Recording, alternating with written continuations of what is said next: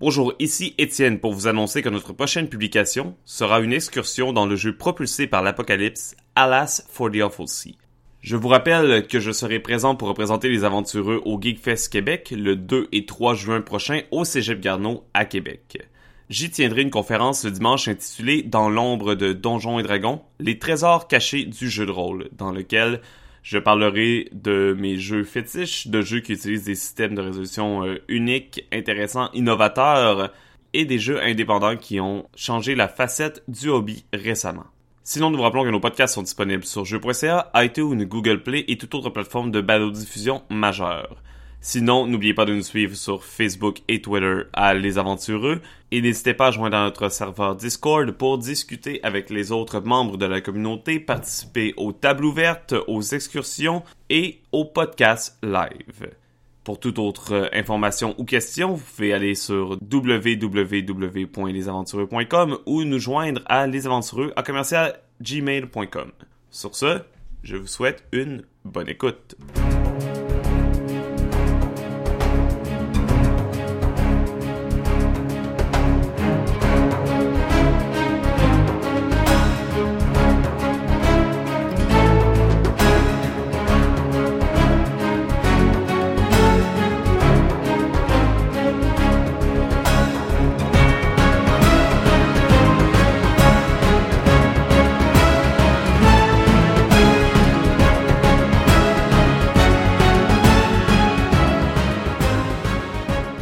Bonjour, mon nom est Philippe Gamache. Et moi, Christophe Reiss.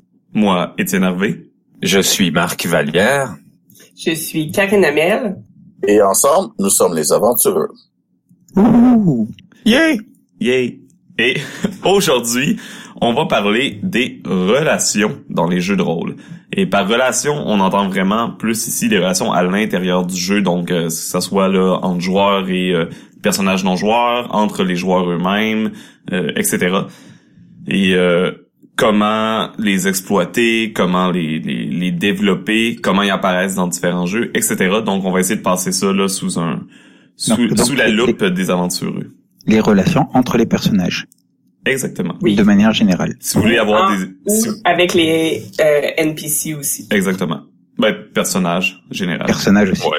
Donc euh, ici on ne vous dira pas comment gérer vos relations euh, entre les joueurs à la table. Non, non, ça, ça serait un autre podcast complètement. Mais malgré que je dirais que si vous voulez des conseils sur euh, qui peut aider à gérer les relations autour de la table, allez écouter notre pèlerinage sur le safe space. Donc euh, quelque chose qui peut aider énormément à ce niveau-là. Auto-promo. Oui, mais ce n'est pas notre sujet aujourd'hui, évidemment. Non. Donc, euh, les relations, c'est pas très... On, on vient presque là le définir en mentionnant le sujet, je crois. Euh, c'est tout ce qui est euh, tout ce qui est un, une relation euh, sociale ou euh, émotive euh, entre deux personnages. Qu'est-ce qui va lier deux personnages Exactement. Euh, Il y a différents types de relations. Allons-y, nommez-en euh, que vous pouvez penser là, comme ça rapidement. De manière générale, des relations positives, des relations négatives, euh, Une relation peut parfois être les deux. et éventuellement être les deux, comme on l'a vu dans The Final Girl. Mhm. Donc euh, l'amitié, par exemple. L'amour. Oui, l'amitié, l'amour, la fratrie, tout ce qui est de la parenté, euh, des connaissances. Euh, ça peut être des collègues de travail, c'est un type de relation aussi. Oui, c'est vrai une relation de sang qui est Oui. pas qui est vraiment pas une relation euh, comme tu dis parenté qui, qui est une relation beaucoup plus euh, comment je- physique plus que émotionnelle en quelque une relation sociale. Mais ça, ça dépend. Tu peux avoir des relations Mais très oui. émotionnelles avec des gens de ta famille, mais ça, ça, ça peut être un cousin éloigné, donc vous avez un lien. Non, c'est ça ta grande mais tante. le lien peut être très... Je pense à ma partie par exemple de Monster of the Week que en ce moment il y a euh, une joueuse que son personnage est immortel donc c'est la grande grande grande grande tante d'un- d'une autre joueuse. C'est un, ils ont un lien de sang donc ils sont dans la même famille mais de très loin. Euh, puis c'est ça toutes sortes de, de relations comme ça. Là. Une relation de ça peut être une relation euh, de revanche par exemple quelqu'un euh, j'avais eu ça en tête que le, le classique là euh, mon nom est Indigo Montoya, euh, tu vas tuer mon père, prépare-toi à mourir. Oui, ça peut être une relation de rivalité aussi. Mhm. Puis les, les deux peuvent, ça, ça peut, ça peut se mêler dans le sens que tu peux, être- ça peut être ton frère, mais c'est ton rival en même temps. Euh, fait il y a comme le titre de la relation, mais il y a le, la, j'ai la qualité comme mot, mais je suis pas sûre que c'est le bon terme, là, mais c'est, c'est, c'est pas parce que ta relation a un certain titre que ça définit nécessairement si elle est positive ou négative. Les deux peuvent, euh, c'est, comme deux éléments avec lesquels on peut jouer. là. Une relation peut être à sens unique également. Oui. Par exemple, quelqu'un qui est euh, que pour lui un autre personnage est son meilleur ami, mais que à l'inverse l'autre euh, sou- soit aucune relation euh, dans sa tête avec la personne ou euh, une autre relation là totalement différente. Ah, le, le personnage amoureux et l'autre qui s'est fait friendzoner, là. Oui. Qu'est-ce que tu disais, Philippe Ça risque, d'être quand même une connaissance parce que c'est rare que quel- tu connais pas la personne qui pense que c'était son meilleur ami, ça arrive, Ben, mais tu sais, un meilleur exemple, c'est euh, le classique du le stalker. Donc, Ouais, mais ouais, C'est une relation, par contre, qui est inégale ou qui est pas réciproque. Ouais, non, exactement. exact, c'est ça. C'est, oui, oui, il y a un lien dans l'autre sens, là, parce que même ton stalker, j'estime qu'à un moment donné, tu réalises que tu te fais stalker. En tout cas, dans le cadre d'une game, je pense que c'est- sinon, ça, en tout cas, ça serait étrange et un peu plate qu'il y ait un joueur qui soit toujours séparé du reste du groupe, là, mais ça, c'est mon, mon opinion. Mais Non, c'est ça. Pour remettre dans le contexte justement des jeux de rôle, je pense que une ça. relation faut qu'elle ait un certain impact dans l'histoire. Ouais, ça dépend. Si le stalker c'est un NPC, tu le saurais peut-être pas euh, tout de suite, etc. tu sais. Mhm. t'as raison. Et pour la préservation de la langue française, stalker, c'est quoi? Euh, Un euh, de filateur. Euh, stalker, c'est un... Quelqu'un euh, qui te suit euh, sans ta volonté, qui qui qui, euh, qui, qui est obsédé par toi, qui va suivre tes moindres pas, qui va espionner ce que tu fais, etc. Je sais pas s'il y a une traduction. Euh, J'ai pas de traduction en tête en français, on dirait. Parce que j'utilise beaucoup plus souvent le mot anglais. Je sais pas. Est-ce que tu as une traduction en tête, Christophe? euh, là pas en français le mot, mais c'est parce que normalement c'est un stalker, euh, c'est c'est pas c'est quelqu'un qui t'harcèle, mais pas no- nécessairement. Tu sais, il y en a qui vont t'envoyer des lettres, des choses comme ça, ça va devenir plus harceleur. D'autres, ils vont juste te suivre de loin, ils vont faire des photos, ils vont, c'est Ben, quelque chose comme du harcèlement, là. Ouais, ben, c'est- je je pense que- mais... Har- harceleur ou filateur peuvent être, euh, je crois, Ouais. des bonnes traductions. Ouais, c'est ça. Mais je normalement, le je mot, sais pas. le mot, c'est harceleur. Le vrai mot, c'est harceleur. Ouais, Harceleur, c'est bien ou pot de colle, ça marche aussi. Euh, c'est un Ouais, peu pas différent. Je, Ben oui, je trouve ça un peu moins péjoratif. C'est péjoratif pour de code, mais harceleur, c'est un niveau de plus. euh, Ouais, c'est ça. Il y a une différence entre celui qui va juste se suivre un peu, ta- tandis qu'à un moment donné, il y en a qui vont commencer à envoyer des, mhm. des, des lettres qui, vont être gentils au départ, puis à un moment donné, ça monte à un, un niveau de frustration qui peuvent euh, de- Ouais. devenir même dangereux. Bref, on perdra Euh, pas là, trop de temps sur la définition du mot. là. Sinon, on va euh, on va rester là longtemps. Euh, les relations euh, dans les jeux de rôle, pour vous, À quoi ça sert? Ben, ça, à quoi ça sert? Quelle importance ils ont dans, dans le jeu?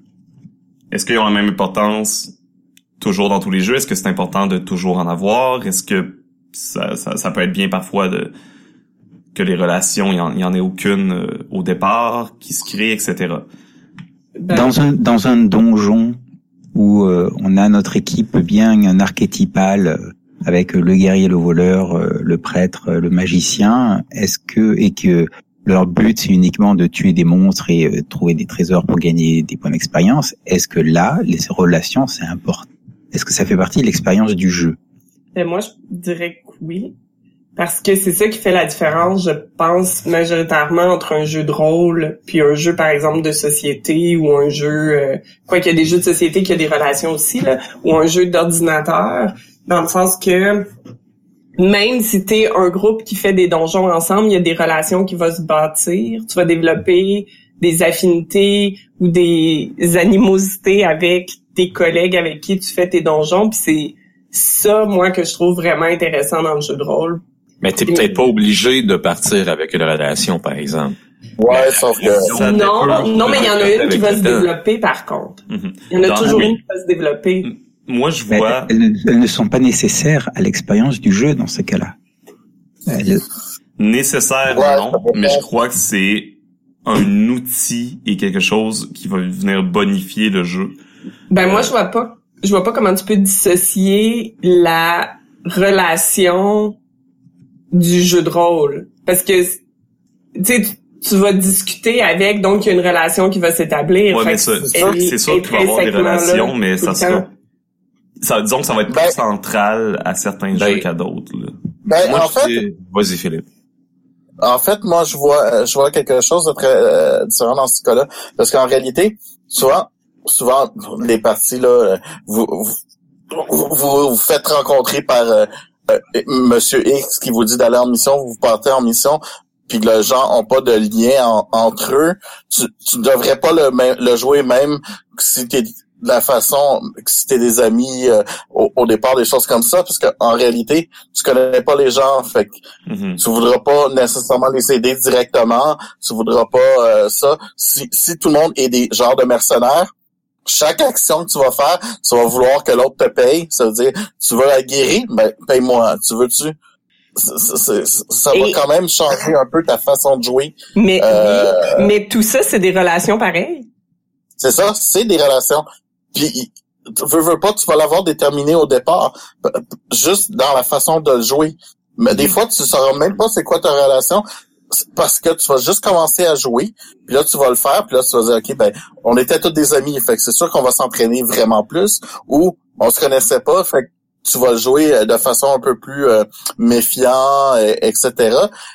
Et, et si, même si ça n'a pas été dit, euh, la, la, veut, veut pas, à moins que les joueurs sont vraiment euh, ah un monstre on tape ah un monstre on tape puis il se passe Ouais. rien entre les joueurs là tu, tu, tu t'es quasiment rendu plus dans un jeu stratégique que dans un jeu de Là, un, un jeu de rôle je, je vois deux choses ici en même temps.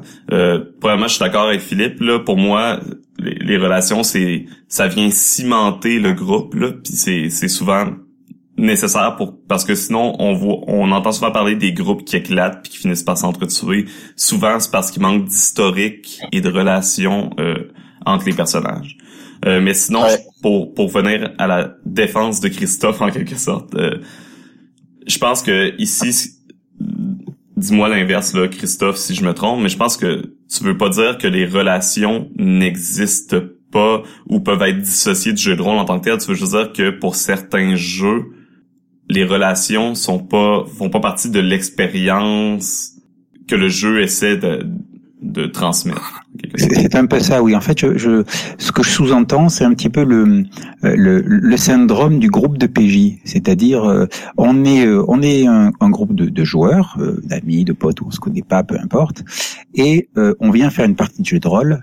Donc, par défaut, pour que ça fonctionne, il faut que nos personnages euh, aient des euh, aient de bonnes relations. On les définit pas, mais euh, elles existent. Point, parce que notre objectif, c'est de faire un, un, un scénario de jeu de rôle. Dans ces cas-là, la création de vraies relations pour cimenter, pour donner une histoire au groupe n'est pas nécessaire. Euh, parce que chacun a son rôle. Ça, je pense surtout à, à Donjons et Dragons, enfin à tous les tout, tout, tout ce genre de, de jeu qui définit un petit peu les rôles de chaque chaque personnage. Voilà, je pensais à ça et, et effectivement. Mhm. Je me souviens des parties que je faisais de Donjons et Dragons quand j'étais plus jeune. Il y a jamais, il y a, y a pas de relation qui est établie au départ, puis il y a souvent aucune relation avec les personnages qui se créaient au cours du jeu. Ça arrivait. Les relations étaient plus au niveau euh, des joueurs et au niveau du, comme comme tu dis Christophe, un peu euh, des classes en quelque sorte que l'une dépend de l'autre. Donc c'est un peu une relation méta, hein, une méta-relation en quelque sorte là. Ben, en fait, moi, je, je le voyais un peu comme une relation, comme par exemple avec des collègues, euh, dans le sens que j'ai des collègues que ils, tra- leur- ils travaillent leur bureau à côté du mien, on n'échange pas, on n'ira jamais prendre une bière ensemble, sauf que par contre, quand il y a des, de la division de travail ou des choses comme ça, on, on se divise les tâches puis on les fait, mais c'est une relation aussi Mhm. à mon à mes yeux à moi c'est que tout ça c'est des relations quand même même si c'est une relation juste comme je dis, entre collègues, puis qu'il n'y a pas nécessairement de fraternité qui se développe, puis que c'est une relation qui reste approximativement neutre tout le temps, Non, mais Euh, neutre un peu vers le Mhm. positif, là, parce que c'est quand même quelqu'un avec qui tu travailles, Euh, mais c'est quand même une relation dans le sens que pour moi, tu peux pas, tu peux pas être un groupe qui ont un but commun sans qu'il y ait de relation. La relation est peut-être pas nécessairement hyper importante puis au premier plan puis c'est ça qui prend le plus de place dans le jeu, mais la relation va exister quand même. Mais, mais c'est ça le point. C'est, c'est sûr que la relation existe. Je pense que personne le nie. Mais elle sera Mais elle pas au elle n'est pas- centre du jeu. Ouais, elle, elle n'est pas source de roleplay finalement. Non, c'est ça. Elle, euh, c'est juste un- une espèce de justification euh, que l'on pose rapidement et puis après on n'y pense même plus. À mon avis, c'est vraiment personnel, c'est peut-être un jugement, mais à mon avis, ça devrait pas être comme ça dans aucun jeu. Euh, mais euh, je pense que là, par exemple, si tu lis un livre de Donjon Dragon, peut-être pas cinquième édition, mais les autres éditions, il y a rien qui va nécessairement t'inciter euh, ou t'inviter à bâtir des relations entre les joueurs. Ils vont te dire, fais-toi un personnage, go, commence ton aventure. Puis, Oui. puis j'irais même jusqu'à dire que le, le, le, terme jeu de rôle, moi quand j'ai commencé à faire du jeu de rôle sur table, vu que je venais du euh, du monde du jeu vidéo, pour moi le mot rôle, c'était pas dans le sens de jeu d'acteur. Quand tu me disais un rôle, c'était OK, je suis dans un raid qui s'en vont battre des monstres pour avoir du loot ou des, des pièces d'or. Moi, mon rôle, c'est je suis tank, je suis DPS, je suis healer. Puis quand je suis arrivé dans Donjons et Dragons par après, le mot moi, je le voyais exactement de la même façon. La relation que j'avais avec les autres personnages était secondaire, donc pas essentielle. Par contre, tu, on a tous pu voir avec Donjon 5 qui ont implémenté au départ comme non, non, faut que vous ayez des, des relations entre vous autres. Pas parce que c'est essentiel, mais parce que ça rajoute tellement quelque chose une- de de- d'important dans le jeu que il, il- faut que ça soit là. là. Mhm. Parlant justement de l'importance euh, du rôle dans le jeu. C'est quoi la relation, euh, les les relations là, quelle importance ils vont avoir justement, quelle importance on peut leur donner dans le jeu? Là, on vient parler de jeux justement qui, qui a possibilité que qu'un jeu leur accorde pas d'importance, mais il y a l'inverse également. Il y a des jeux où la relation là est complètement au centre du jeu. Que nous, euh, les, les gens connaissent, je crois, mon amour euh, à moi et même là, euh, je pense que Karine 4? Christophe sont non pour le drama, Ah. le drame. Oui, On aime le drame. Yes. c'est ça, tu, tu mentionnais des jeux, par exemple, que les relations sont vraiment centrales. Euh, automatiquement, moi, ce qui me vient en tête, que premièrement, il y a Il Folk, Mhm. euh, avec le drama système, que c'est essentiellement, c'est c'est un jeu de relations. Euh, mais il y en a plusieurs autres, euh, comme par exemple Golden Sky Story, moins dramatique.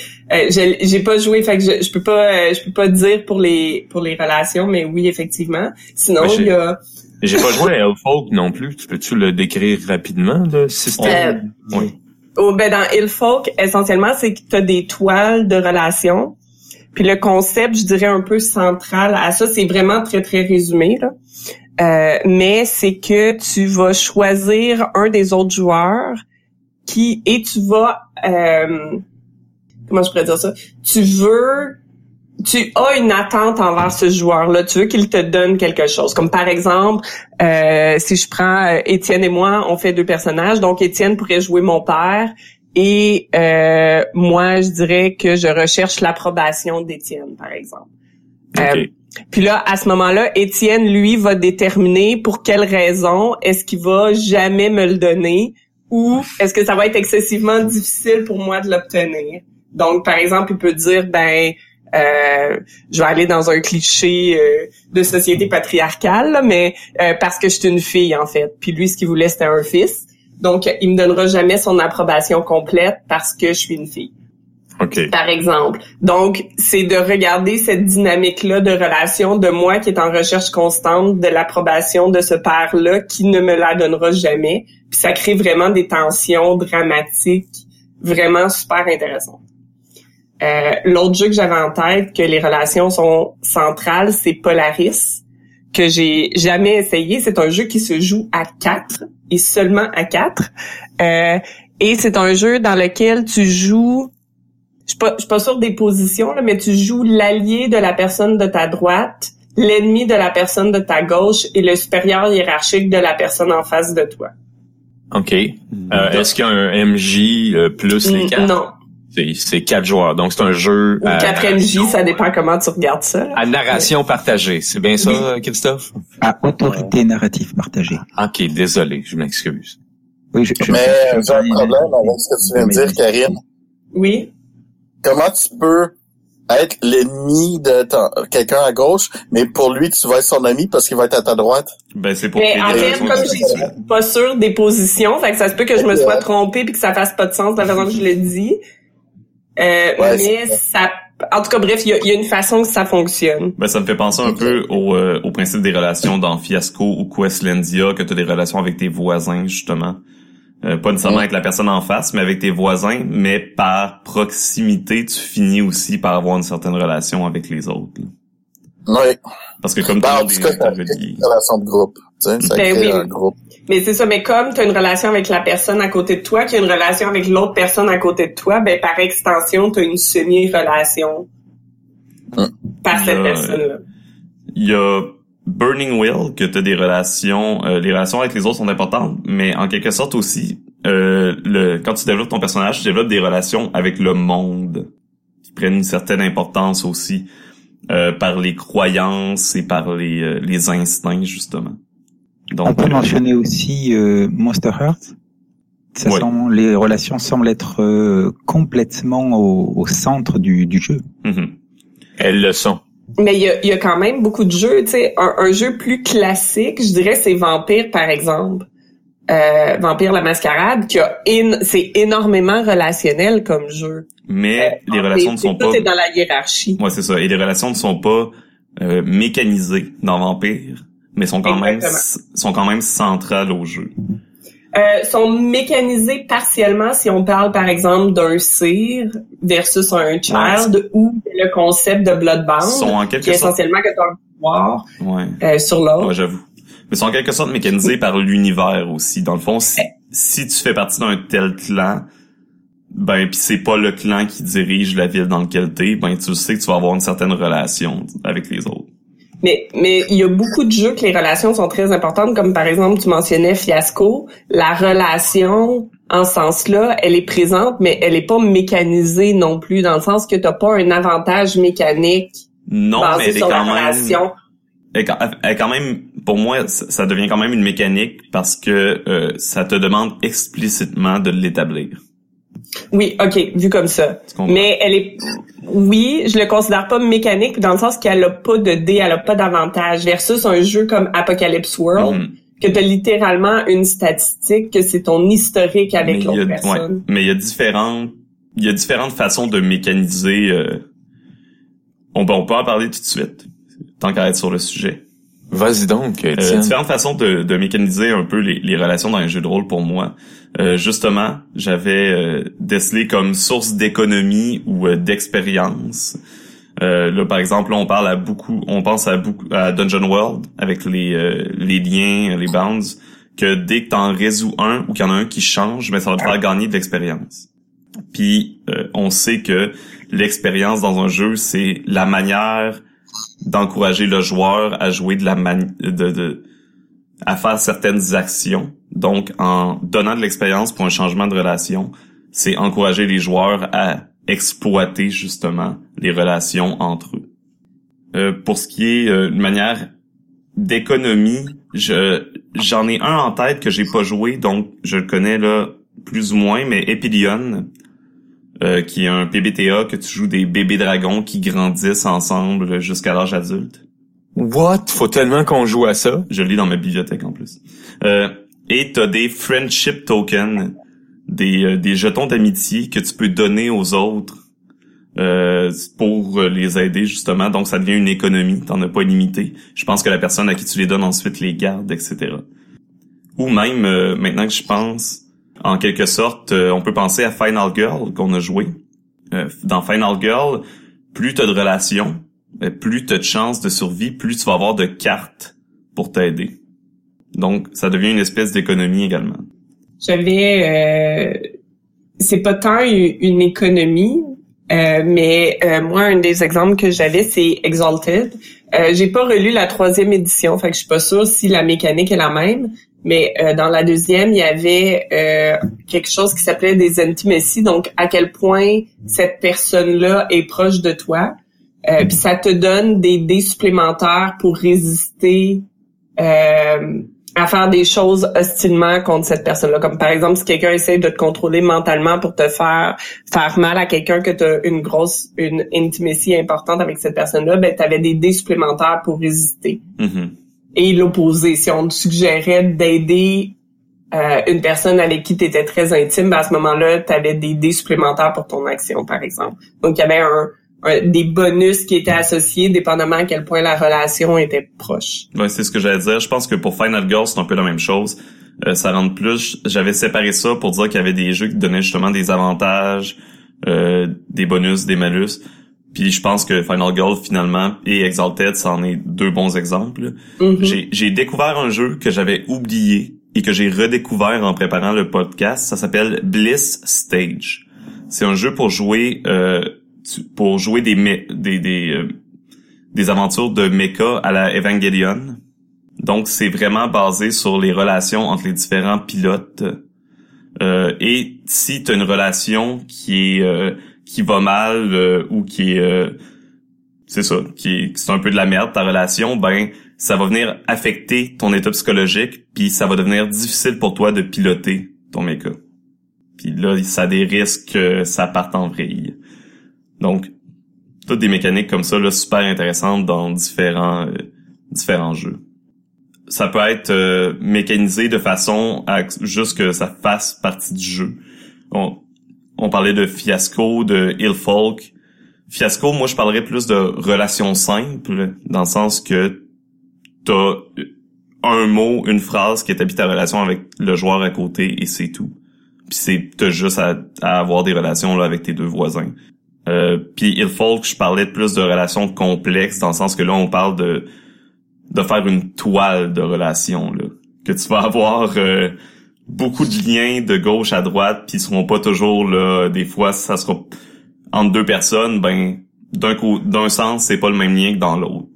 Je sais pas si vous pouvez penser là à d'autres jeux qu'on pourrait euh, qui pourraient avoir des relations là soit simples ou complexes.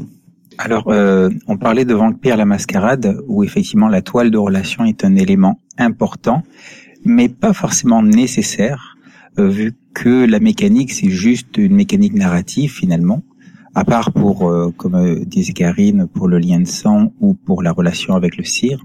Par contre, il y a un jeu qui s'appelle Undying, qui euh, qui, qui est inspiré euh, fortement de Vampire la Mascarade et qui lui par contre met les relations au centre avec des un concept de dette entre les euh, entre les personnages quels qu'ils soient et euh, et le, le fait d'avoir des dettes euh, donc contractées permet de, de s'élever dans la hiérarchie vampirique et d'atteindre ses objectifs. Ben, t'en as des dettes aussi hein, dans Vampire. Je veux dire, euh, t'as tous les, les, niveaux de boon, là, les, les minor et les, les, choses comme ça. Puis t'avais aussi, euh, dans la, les nouvelles éditions, t'avais ton clan, mais t'avais aussi la, la, la le, genre de, ah, ça s'appelle comment là, les, les, les genres de les cultes ou je sais pas comment ils s'appellent qui sont où est-ce que tu es dedans euh, qui sont euh, un type de relation qui était faite pour augmenter ton tes relations. Puis tu avais aussi les, les relations externes avec les NPC souvent le monde pense aux euh, aux influences dans dans dans tout le World of Darkness mais tu as différents niveaux d'influence, tu ce qu'ils appellent les influences, mais tu as aussi les alliés, euh, tu as, les avais les influences, les contacts et les alliés, quelque chose comme ça, qui sont euh, des niveaux plus hauts d'influence, euh, qui, qui, un allié va euh, normalement aussi va aller dans les deux directions, ça veut dire que si ton allié est en merde, faut, faut que tu l'aides, sinon il sera plus ton allié, des choses comme ça. Il y a, il y a, il y a des jeux qui, qui, qui monte autant avec le, monde externe, le, monde du World of Darkness, le monde entre les joueurs, les personnages, tout ça qui se crée, toutes les coteries, les choses comme ça. Moi, je sais qu'on a fait une partie, euh, on faisait des parties live et on avait quatre fois plus de, de coteries au total que de nombre de joueurs. Euh, alors imaginez-vous la toile de relations entre les groupes de, de gens, c'était assez assez complexe. Mhm. Euh, Là, là tu, tu mentionnes effectivement alliés, contacts, influence, mais ça, ce sont des, euh, des, des, des avantages qui sont achetés par le, le, le joueur à, à la création Ouais. de son personnage essentiellement. Donc, cela reste optionnel. Dire, on peut toujours tomber sur, et on l'a tous rencontré en jeu de rôle, hein, le, le PJ mystérieux, amnésique, solitaire, sans famille ni amis. Voilà. Moi, je connais Ouais. personne, je veux connaître personne, je suis lié à personne parce que je ne veux pas donner au meneur de jeu euh, de bâton pour me battre. Et, euh, et dans, dans Vampire, c'est tout à fait possible d'avoir quelque chose comme ça. Par contre, dans d'autres jeux qu'on a mentionnés, les relations font partie des mécaniques. Dire, elles se créent parce que les mécaniques fonctionnent dessus. Et c'est c'est le cas dans Undying, c'est ce que je voulais euh, Mhm. Ça mentionner. va aussi avec le, le paradigme de jeu dans le sens où dans Vampire reste un jeu traditionnel dans la mesure où souvent les gens qui vont jouer, leur première préoccupation c'est comment est-ce que je peux faire pour gagner, comment pour euh, pour euh, accomplir euh, les les défis qui me sont donnés, tandis que euh, dans Undying par exemple, ben le focus devient le, le paradigme est un peu plus comment est-ce que je vais faire pour construire une bonne histoire? Et pour survivre surtout. Ouais, et survivre. oui, mais c'est pas ta première que c'est c'est changer un peu ça ça peut se faire dans Vampire aussi. Euh, c'est sûr que le jeu l'encourage moins dans la façon qu'il a été construit peut-être, mais c'est changer un peu son état d'esprit. C'est quelque chose euh, on pourrait faire un podcast là-dessus éventuellement la, la différence euh, entre les deux. Euh, moi maintenant, je je suis beaucoup plus intéressé à faire des bonnes histoires, quitte à tuer mes persos à tous les deux parties, ça me dérange pas. Euh, J'exagère, mais vous comprenez ce que je veux dire. Oui, Cara. Spoiler, non, non, ça va être déjà sorti sûrement. Euh, donc, ça, euh, est-ce qu'il y avait d'autres types de relations là au niveau des mécaniques? Il y en a qui, qui le font de différentes façons, c'est sûr, mais en catégorie générale, je ne crois pas.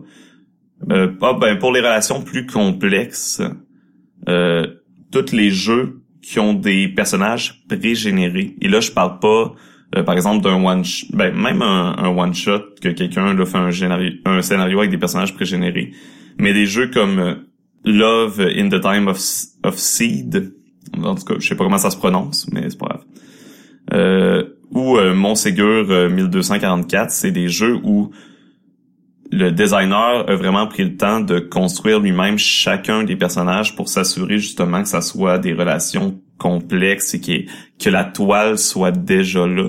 Donc, euh, c'est sûr que ça donne peut-être moins de liberté à ce niveau-là aux joueurs. Euh, mais ça permet justement, là, c'est souvent des jeux qui sont faits pour, euh, pour des parties uniques. Donc, ça donne un peu plus de jus pour embarquer rapidement là, dans l'histoire.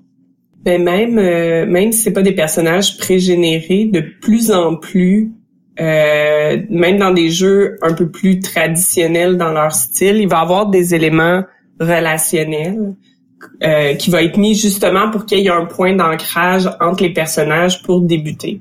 Euh, comme par exemple, une des mécaniques que j'aimais dans Numenera, c'est que quand tu choisis ton pouvoir, euh, dans ton pouvoir, tu as une histoire avec un des autres. Tu choisis un autre joueur autour de la table, puis il y a un lien entre ton pouvoir et ce joueur-là. Donc, ça vous crée un élément de passé ensemble que vous pouvez, après ça, déterminer si ça fait que la relation est positive ou négative, mais il y a un élément de lien qui est présent qui fait que vous êtes ensemble au début. Euh, puis si je me trompe pas, euh, dans Donjon 5, il y a une mécanique un peu justement de background où Je m'en souviens plus si ça donne un lien avec les autres personnages toutefois. Mais je sais que Mais- ça, donne, mais- ça donne un background, mais je sais pas si ça met en lien avec les autres. Je m'en souviens plus non plus. On n'a pas assez d'experts dans. Donjon 5. Non, on, on a délaissé Donjon trop, fait qu'on on peut plus commenter. Mais en tout cas, il me semble qu'il y avait, Ouais, il y avait, y Dominique des nous bandes. confirme euh, qu'il y a des liens. C'est ça. Donc même un un- jeu un comme Donjon c'est 5, De- On n'a pas assez de connaissances de Donjon 5, c'est un manque. hein. Il faut absolument qu'on fasse quelque chose. Ben, il y a, y ben, a des bands un peu un à la... banque, là. Il y a des bands un peu à la Dungeon World, mais je sais pas comme euh, comme ce que Karine a- apporte là que tu sais t'as- des pouvoirs puis ça Non, influence. non, non, mais euh, Karine a parlé juste de lien entre les personnages. Ouais, mais je sais pas oui, si j'ai- les, les talents que tu obtiennes qui, qui, comme qu'elle dit, que ça te donne un background différent, si ça vraiment ça l'influe au niveau de la relation avec les autres personnages à Donjon 5. Non, Non, non, mais je pense pas que c'est si important que ça, mais je tenais, en fait, mon point, c'était plus de souligner que même des jeux traditionnels comme Donjon Mhm. font maintenant des efforts dans la lignée plus de relationnel. Ben, c'est sûr, que ils ont volé ça dans Donjon Dungeon 5, World. Non, euh, oui, Yes. mais c'est mais c'est un changement. C'est un changement parce que une euh, quelque chose comme ça dans Donjon première édition, il y avait zéro ça. En fait, première édition, puis même l'original de Donjon, c'était très mécanique, puis c'était plus comme un war un war game, un, jeu- un jeu de guerre. Je sais pas sûr si c'est la Ouais, bonne traduction, ben, mais je dis je dis euh, pas que c'est quelque que- chose de négatif non plus, là. C'est, c'est, c'est positif, ce changement-là, à mon avis. Ouais, ben quand on suit euh, un peu le, le monde de l'industrie, là, il y a de plus en plus de designers indépendants du de la scène euh, alternative là qui se font engager par Wizard. Fait que attendez-vous que le changement de continue, puis tant mieux parce que Donjon Dragon veut, veut pas, ça, ça va toujours rester le chef de file. Donc si lui opère ces changements là, ça va devenir là, euh, les, les autres jeux vont devenir automatiquement plus accessibles mais on va encore repousser les limites éventuellement. Donc, euh, toujours hâte de voir comment les nouveaux jeux vont tout changer la donne. j'ai hâte de voir le donjon en narrative partagé. Ah, je sais pas si on va, Oh! je pense pas qu'on va se rendre jusque là, par exemple. Ah, Je pense que Donjon Dragon ah. tient à son maître de jeu. Ouais, ouais. Mais ça pourrait devenir une option, éventuellement. Peut-être. Qui sait? Euh, pour revenir aux relations. On n'est pas parti longtemps, mais Non. euh, je voudrais qu'on regarde tous ensemble là, les relations. Comment euh, comment les exploiter, comment les amener en jeu, comment les faire évoluer, euh, comment conclure une relation, comment vivre une relation, etc. Alors, euh, j'aimerais, alors juste une petite question. Oui. Est-ce que on se positionne dans un cadre où toute cette mécanique n'est pas prévue par les règles?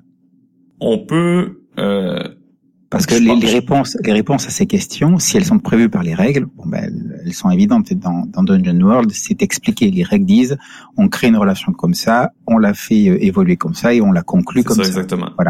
Mais dans les jeux où cette mécanique est, est plus basée sur le souhait de chacun et, euh, et, et le narratif, effectivement, est-ce que c'est dans ce cadre-là que tu nous poses cette question? Oui, c'est beaucoup plus beaucoup plus dans ce cadre-là. Et il y a beaucoup de jeux là, même des jeux qui sont justement même des jeux qui euh, propulsés par l'apocalypse qui vont mettre des relations à la base ne s'occuperont pas de gérer les relations par la suite. Donc c'est toujours à voir par exemple euh, dans Monster of the Week, il te donne un, une histoire commune pour chacun. Mais après ça, c'est aux joueurs de gérer leurs relations. Il y a rien dans les mécaniques qui vont t'appeler à les gérer. Fait que il y a beaucoup beaucoup de jeux là qui, qui vont demander justement de gérer soi-même tout, tout cet aspect relationnel euh, entre les joueurs et entre les personnages non joueurs et joueurs aussi. Euh, parce que veux, veux pas, si entre les joueurs c'est souvent mécanisé, euh, avec le reste du monde, souvent il y a, a pas nécessairement de mécanique là, pour ça. Donc, premièrement, la, la base c'est comment poser une relation, comment euh, on, on crée une relation, comment on, On se- construit on- les piliers. On prend une cible, un autre, j'aime, le terme cible.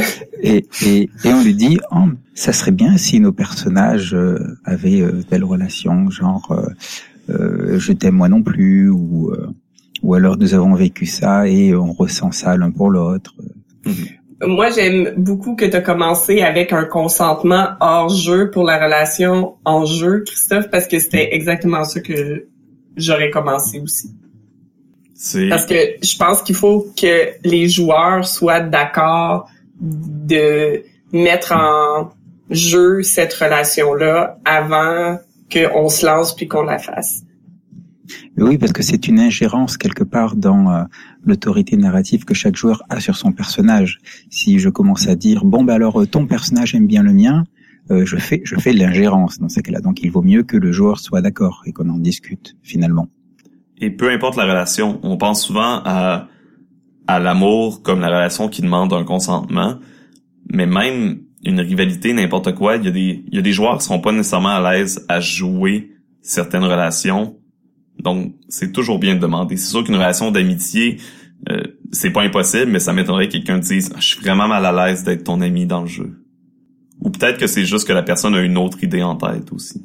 Et même l'amitié, c'est que ça peut s'exploiter de différentes façons. Tu sais, si on regarde dans dans la vraie vie, mais dans le jeu aussi, ça va se représenter des espèces d'amitié inégales. Euh, c'est qu'on prend pour acquis automatiquement, souvent, puis je pense que c'est une erreur, que les relations vont être réciproques et égales, dans le mm-hmm. sens que je vais investir je vais investir ce niveau-là d'amitié avec toi, donc je prends pour acquis que tu vas investir le même mais il y a rien qui oblige la personne de le faire. Euh, puis c'est pour ça que c'est important de l'expliciter puis euh, de le consentir, d'établir le, consentement parce que peut-être que la personne a envie de vivre ou d'expérimenter de mais tu sais toi ton joueur ou ton personnage il a l'air de m'apprécier jusqu'à ce niveau-là mais moi je suis pas en accord avec ce qu'il dit par exemple puis au contraire euh, j'ai pas nécessairement envie d'établir cette relation-là avec ton personnage. Fait que c'est important justement pour éviter qu'il y ait de l'ingérence, de, de bien expliciter tout ça. J'ai toujours trouvé que les liens dans Dungeon World étaient sans doute une des mécaniques les plus faciles à transposer dans n'importe quel jeu de rôle. Euh, et on n'est pas obligé là de rattacher de l'expérience à ça comme Dungeon World le fait, dépendamment de l'importance qu'on veut qu'on veut y donner. Mais tout simplement là, une petite phrase avec un, le nom d'un, d'un personnage. Euh, je moi, euh, je trouve que Marc euh, n'est pas euh, assez fort, donc je dois le protéger, par exemple. Donc c'est c'est, c'est une petite phrase toute simple mais qui quand tu joues ton personnage, personnage. Ouais, ça te permet toujours de revenir à ta fiche, de regarder, ah c'est vrai, genre c'est ça ma relation, je vais la mettre en jeu. Oui, puis aussi le fait que c'est ce que j'aime beaucoup de cette mécanique là, c'est que c'est dit ouvertement. Fait que si la personne est en désaccord, elle peut le formuler puis dire ben moi j'ai pas envie mm-hmm. de, de, de ça. Fait qu'il y a toujours la possibilité d'un veto sur cette ingérence là. Donc comme c'est dit ouvertement devant tout le monde, la phrase elle est lue et euh, c'est négocié en fait entre joueurs. Exactement. Puis quand tu trouves que ta relation a changé, euh, ben tu peux justement là, tout simplement changer la phrase ou même changer le nom de la personne, etc. Puis à chaque fois, euh, un peu comme dans Dungeon World, tout le monde en discute en fin de partie. Ah ben durant la partie, c'est passé telle chose, donc je considère que ma relation a changé. Et comme je dis, c'est, c'est une mécanique qui est vraiment intégrée euh, à plusieurs PBTA, dont Dungeon World, mais c'est c'est vraiment facile à transposer sans rien changer d'un autre système presque. Pas dans tous les jeux, évidemment. Mais je dirais dans la plupart des jeux traditionnels, ça s'intègre super bien. Une question qui est importante, euh, je pense, à mettre en place autour de la table, c'est à savoir quel va être le réel impact des, des relations entre les personnages et surtout un impact au niveau de, de ce que ça va créer en termes de, en termes de jeu. Mm-hmm. Parce que, veut, veut pas, comme vous dites. Les, euh, on, imagine le cas où euh, notre cher meneur de jeu, euh, despote, a décidé de son scénario qui allait dans telle direction. On peut tout à fait imaginer que du fait d'une relation entre deux, deux, personnages, ces deux personnages la, la, la, posent et que cette relation, au bout d'un moment, cause un, un, je dirais, les, oriente euh, l'histoire dans une autre direction, dans ces cas-là, la, la, création de cette relation, cette importance, va en opposition avec euh, ce qui avait été, euh, avec ce que veut faire le meneur de jeu et peut-être les autres joueurs. Donc peut-être qu'il est important de poser quel est l'impact de la relation sur sur le jeu. Qu'est-ce qu'on qu'est-ce qu'on va jouer? Parce qu'on peut très bien dire voilà moi je suis mon personnage est ami avec le tien. C'est juste une, une, justification de pourquoi on est ensemble. Ou alors on est amis et ça a des conséquences, des vraies conséquences et on va les jouer. Moi, je pense que c'est c'est important de le mettre en place. Euh, comme on disait, c'est sûr qu'il y a des jeux qui instinctivement ça va être plus important que d'autres. Ben, moi je pense que c'est important de le mettre en place. C'est sûr qu'il y a des jeux que dans on, on tend à penser qu'ils vont être plus importants que d'autres, mais j'ai fait des parties de donjons où honnêtement c'était que du relationnel et c'était super intéressant. Bon, on s'entend, donjon n'est peut-être pas le meilleur euh, média pour faire ça, mais c'était quand même le média qu'on utilisait à ce moment-là. Fait que ça se fait, mais c'est vraiment important de l'établir. Je pense que c'est un des éléments du contrat social à vraiment négocier au début euh, de la partie. Mm-hmm. Ben écoute, faut bien qu'elle serve à quelque chose, ce stade de charisme-là. là ah, c'est une, très bonne question qui euh, qui mène en fait sur un sujet. Un jour, j'adorerais qu'on euh, qu'on l'aborde, mais je ne sais pas si là il est euh, c'est pertinent. C'est sur l'utilisation des caractéristiques des compétences sociales en jeu de rôle. J'en ai à dire Je pense que oui, il faudrait. Je vais l'ajouter à la liste de sujets. Je suis déjà dessus. Donc, oui ça va un peu. Euh... Juste pour pour terminer de digresser sur le sujet, moi quand j'entends un meneur de jeu qui dit ah oui non mais si le joueur il fait pas un bon roleplay, euh, son jet de baratin, il aura un malus truc comme ça, c'est un petit peu comme dire ah ben s'il me décrit pas euh, euh, suffisamment bien comment il porte son coup d'épée, alors son jet d'attaque aura un malus. C'est c'est pour moi c'est c'est un truc qui me qui me fait saigner les oreilles.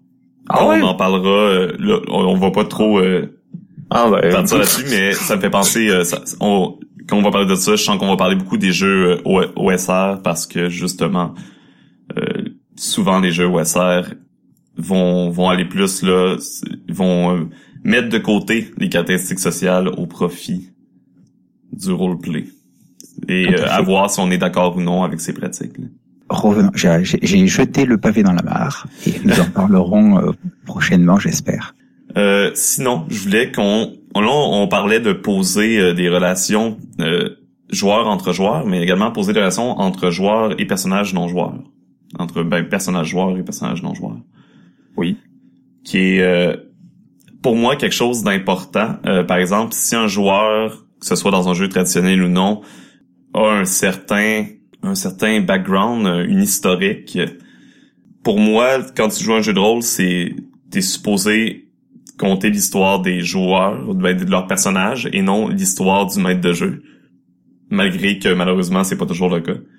Euh, donc, c'est sûr que si les joueurs ont établi des relations importantes dans l'univers avec leurs personnages, euh, je trouve que c'est important de les exploiter, ou du moins d'essayer de les mettre de l'avant, si c'est possible. Par exemple, euh, peut décider un joueur peut, décider que son personnage c'est le prince d'un royaume. Ça inclut que son père, c'est un roi. Ça inclut que des relations euh, qui nobles avec d'autres personnes, etc. Et ces relations-là, elles peuvent être posées. Une des façons, c'est justement l'historique, mais euh, il y, a, y, a, beaucoup d'autres façons. Euh, il y a beaucoup d'autres façons euh, de poser des, ces relations-là. parfois, des relations peuvent sortir un peu de nulle part, en quelque sorte. Les relations peuvent être découvertes par les joueurs en jouant. Tu hérites d'un vieil oncle. Tu dois aller récupérer euh, ton héritage, une maison abandonnée au fin fond du Maine. Hein c'est qui ce vieil oncle? Je le connais pas, moi. Je vais, j'y vais pas. Hein moi, j'ai trop peur. Non, mais écoute, c'est le scénario. Écoute, euh, fais un effort. Oui, tu as vraiment envie d'avoir cet héritage-là de cet oncle que tu connais pas? Mais pour moi, pour moi, c'est pas négatif ce genre de choses-là, euh, mais il faut que ça soit bien appliqué. Ben, il y a pas des jeux euh, comme qui, qui, qui, ont une mécanique pour justement faire apparaître des euh, des, des, personnages qui euh, qui ont des liens avec toi comme The Sprawl. Il me semble que tu pouvais avoir des contacts. Oui. Mais la différence, c'est qu'en général, en tout cas de ceux que moi j'ai vus, c'est exactement, c'est que c'est le joueur qui paie ou qui, qui a cet élément-là de dire Hey, ça serait intéressant que j'aie un lien avec cette personne-là versus c'est imposé par le maître de jeu. Mm-hmm. C'est à mon avis là que la distinction est très importante. C'est le, le classique euh, qui est bien de faire, par exemple dans un jeu là, plus traditionnel, euh, tu fais un jet pour savoir si tu connais euh, quelqu'un dans la ville qui peut t'aider pour pour un problème que tu as et tu réussis. Mais le maître de jeu, il peut te demander, ok, mais pourquoi tu le connais? C'est quoi ton lien avec cette personne là et là, c'est le joueur qui va décider. Mais à partir du moment où le joueur va euh, le maître de jeu va imposer une relation au joueur, là, ça va être un petit peu plus conflictuel parce que, euh, encore une fois, c'est le joueur va avoir beaucoup plus de difficultés, j'ai l'impression, à s'approprier la relation parce qu'il n'a pas choisi le classique, euh, l'exemple de, de l'oncle que Christophe a donné où euh, ah et le vilain est ton père. C'est c'est euh, c'est des classiques, mais quand tu te le fais imposer, c'est comme ok, mais c'est mon père. Euh, mais peut-être que dans sa tête, la, jouer cette relation-là ne l'intéresse pas, ou peut-être qu'il avait dans, il avait prévu autre chose, peut-être, on sait pas.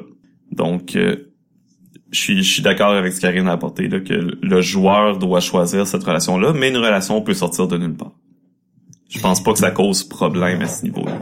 Puis on, parle beaucoup de cas où le joueur est en désaccord, mais ça peut arriver aussi que le maître de jeu fait un twist puis dit c'est ton père, puis là t'es comme oh mon dieu mais c'est tellement intéressant puis je veux jouer cette dynamique là, mais ça pose pas de problème dans ce cas-là. C'est juste qu'il faut laisser la possibilité d'un tu sais je le vois comme un veto. on peut suggérer des choses en tant que maître de jeu, mais faut que le, le, joueur puisse avoir le droit de se retirer si jamais il fait euh, non, j'ai pas envie, euh, j'ai pas envie de vivre ça. Le pire qui arrive, c'est il dit non, tu te tournes vers quelqu'un d'autre, tu dis c'est ton père à toi finalement, tout le monde rit puis ça marche pareil. Mais c'est ça. Mais je, je pense que c'est ça. Faut pas s'enlever la possibilité de faire quelque chose comme ça. Mais euh, non, parce que c'est quand même super intéressant. Puis moi, je me rends compte avec le temps que justement c'est pour ça que j'aime de plus en plus les jeux à autorité narrative partagée, c'est que j'aime rebondir sur les idées que les autres amènent parce que des fois il y a des gens qui vont penser à des choses que j'aurais pas pensé, puis je trouve ça juste complètement génial. Euh, fait que c'est intéressant, c'est pas nécessairement négatif. Quelqu'un qui te suggère quelque chose d'autre, c'est pas euh, c'est pas toujours un euh, mon personnage m'appartient totalement et j'ai les 100% le contrôle dessus et euh, tu sais tout je dis pas parce que c'est à moi là. C'est ça n'a pas toujours à être comme ça. C'est ça peut être vraiment super intéressant de prendre des idées des autres surtout au niveau relationnel. Faut faut juste en fait c'est juste une question d'avoir une porte de sortie au cas où la personne serait mal à l'aise. Mm-hmm. Alors pour ma part, je suis pas vraiment fan des, euh, des, des systèmes de règles dans lesquels la création de, de relations, et là je, je pense euh, au World of Darkness, euh, on a mentionné Vampire la Mascarade, où il faut à la création du personnage dépenser des points pour acheter des relations. Je suis tout à fait d'accord avec toi. Moi, je suis partiellement d'accord, dans le sens que si c'est cohérent dans le système, ça me dérange beaucoup moins. Puis par ça, je veux dire, par exemple, si ça me coûte des points avoir des relations, ça me dérange pas si ça m'apporte un bonus au même titre que si j'achète des points de force, par exemple. Mais, le, mais le problème, c'est que souvent, ça le fait pas. C'est qu'il faut que tu dépenses pour avoir ta relation, mais ta relation, après ça, on dit, ah, c'est relationnel, donc ça doit être dans le jeu de rôle. Mais à ce moment-là, je trouve que c'est juste c'est un peu comme une injustice de tu me fais dépenser des points pour du jeu de rôle, mais ça me donnera pas d'avantage versus si j'avais mis ces points-là par exemple en force, ben là j'aurais un bonus à mes jets par exemple. Mais si dans la mécanique le bonus est là quand faut que tu payes des points mais ça te donne le bonus, moi, ça me dérange beaucoup moins parce que je trouve ça équivalent que n'importe quelle autre dépense de points. C'est juste que c'est rarement le cas. C'est là, c'est là où, euh, alors je te rejoins sur euh, sur ce que tu dis, et c'est là où justement pour moi le bas blesse, c'est que comme si on fait vivre des relations entre personnages, celles-ci vont évoluer dans un sens ou dans un autre, et j'ai le sentiment que le fait d'avoir dépensé des points a tendance à la rendre euh, un peu trop immuable. Euh, parce que voilà je dépense des points en force ou dans une autre compétence ou le meneur de jeu va pas pour une raison x ou y décider de me retirer ses points. Bon il peut y avoir des cas hein, je, je, je veux pas faire de généralité. Par contre, je dépense des points dans une relation et là, le meneur de jeu me dit ah ouais ben t'as perdu ta relation ou elle a diminué ou quoi que ce soit d'autre, ben, je vais râler. J'ai dépensé des points, j'aurais pu le dépenser ailleurs. C'est pas juste. Euh, le personnage de l'autre, là-bas, il a pris aucune relation, il est plus fort que moi, etc., etc. Bon, ça, ça, rejoint un élément moi aussi qui me qui m'embête un peu dans les jeux, dans certains jeux, mais on en parlera certainement un jour. C'est euh, l'absolue tyrannie de l'équilibre entre tous les personnages. Mais bon, c'est une autre digression. On a fait un podcast là-dessus il, y a un bon moment. Euh, mais oui, il va, va falloir revenir sur le sujet éventuellement, c'est sûr et certain. Mais pour, par rapport justement aux dépenses de points, euh, moi, il y a une autre chose qui, qui me dérange, c'est au moment, souvent, il y, a, il y, a, des relations qui vont se créer en jeu, justement, en roleplay. Mais après, ces relations-là sont déjà tangibles au niveau du jeu, mais il va falloir que tu paies pour les avoir puis qu'ils s'appliquent au niveau des règles. Ah ouais, quelle horreur. Pour moi, c'est c'est ça, c'est un manque de logique, de constance quelque part entre l'univers et les règles. T'as pas si ta si ta, la relation est déjà là, si elle s'est créée en jeu, pourquoi elle ne s'applique pas automatiquement? Mais alors et, là ça va créer justement là on parle de parlait de l'équilibre euh, ça, si jamais tu donnes des points gratuits euh, en achat à un personnage, ça peut complètement dans certains jeux plus traditionnels briser le jeu malheureusement. C'est ça, c'est en fait c'est c'est beaucoup ça ouvre moi je le vois un peu comme une question beaucoup plus large de mais est-ce que les règles euh, sont cohérentes avec ce que le jeu le jeu essaie de faire? Mm-hmm. dans le sens que je, je suis d'accord que souvent c'est des non-sens de mais je viens d'établir la relation, on vient de faire un échange de roleplay qui est excellent, mais tu me dis que parce que j'ai pas les points ça fonctionne pas je, je vais probablement pas aimer cette partie beaucoup parce que c'est pas mon style, mais je, je, peux comprendre si ça reste cohérent, mais c'est que souvent il va y avoir beaucoup d'incohérences, puis ça va mettre à ce moment-là beaucoup d'injustice, puis je trouve que c'est c'est une tyrannie de règles qui est mise en place parce que c'est ça les règles, puis à ce moment-là ça devient je trouve de moins en moins un jeu de rôle et de plus en plus une espèce de jeu de société où tu gères tes points. Fait que c'est c'est c'est vraiment euh, en tout cas, c'est un équilibre à avoir entre les règles puis la fluidité qui est parfois difficile à avoir puis ça dépend vraiment du jeu.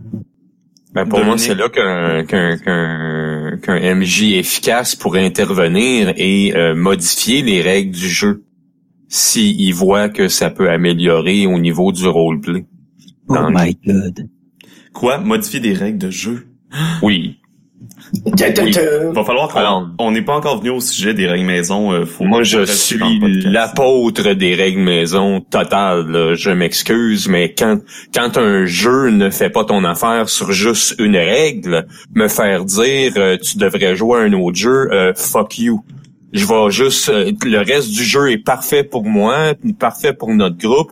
On a juste à modifier cette règle-là et ça va là. moi, je suis je suis celui qui, qui, veut jamais toucher aux règles et qui va toujours aller chercher un autre jeu au lieu de modifier. Mais il va falloir en parler justement parce que je sens qu'on va avoir des opinions. oh, oui, total. Le sujet de podcast là. Hein? Ouais, j'en ajoute depuis euh, tout à l'heure sur la liste. C'est parfait. On aime ça. Oui, comme si, euh, par exemple, euh, pour toi, euh, Vampire la Mascarade, c'est c'est exactement ce que tu veux jouer, mais le système d'attribution de, de, de, de, lien pour toi, ça ne va pas. Ben modifie-le puis c'est tout là. Mais tu peux aller voir Undying. ça.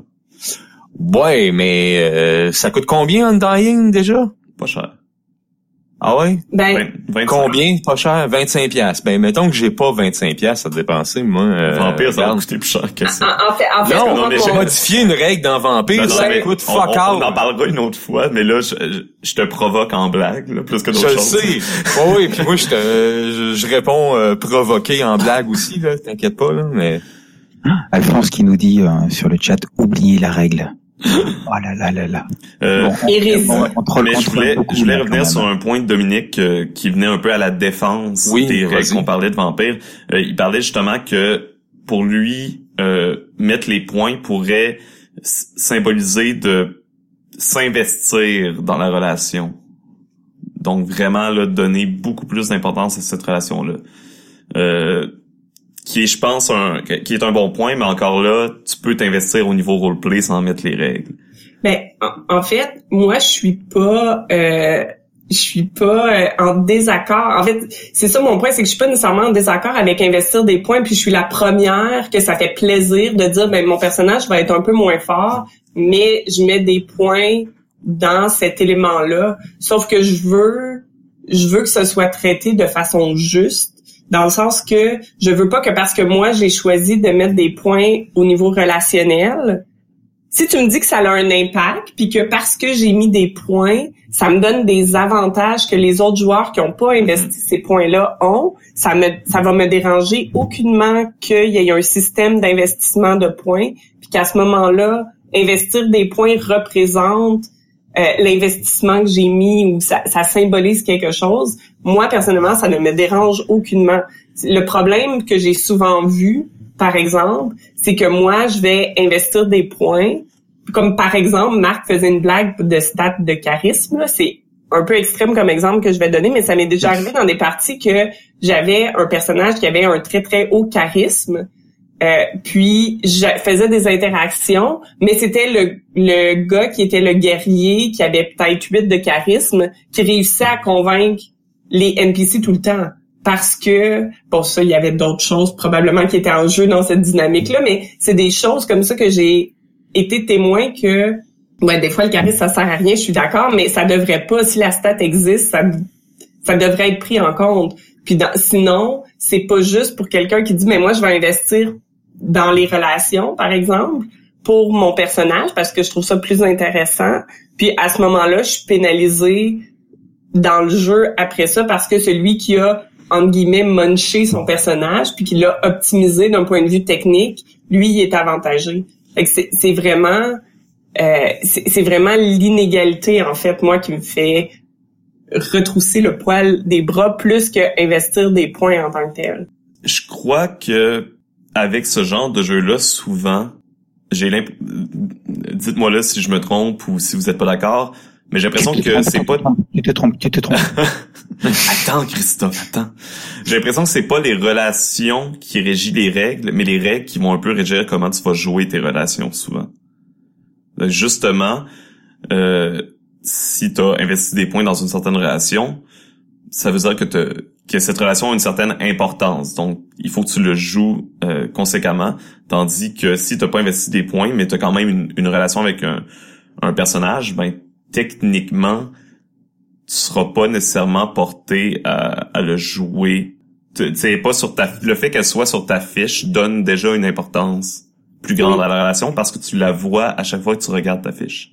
Puis en fait, ça, je trouve ça aussi important parce qu'on on, on vient de, de ventiler un peu sur les maîtres de jeu ou le système qui prend pas en compte les relations, mais j'ai vu aussi souvent beaucoup de joueurs qui ne prenaient pas en compte les relations euh, et ça créait puis à quelque part c'est pas nécessairement dans le sens que le joueur a le droit mais c'était pas explicité ou le joueur avait l'attente comme je disais le joueur avait l'attente qu'on est amis depuis longtemps que les autres le traitent comme un ami mais l'inverse n'était pas présent. Donc les autres joueurs n'étaient pas considérés dans les décisions.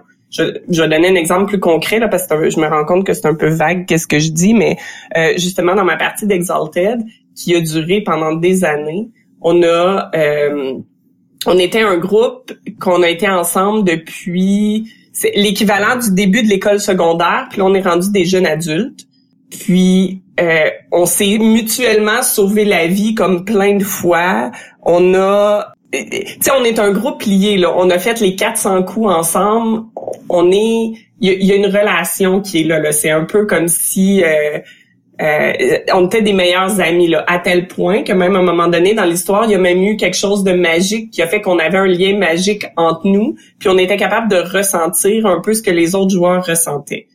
Donc, on, on était vraiment très liés, autant mécaniquement que euh, ça. Et le joueur a décidé à un moment donné de juste nous backstabber de façon complètement froide, soudainement. Puis on a tout fait le saut parce qu'on était mais mais mais c'est pas cohérent, ça fait pas de sens.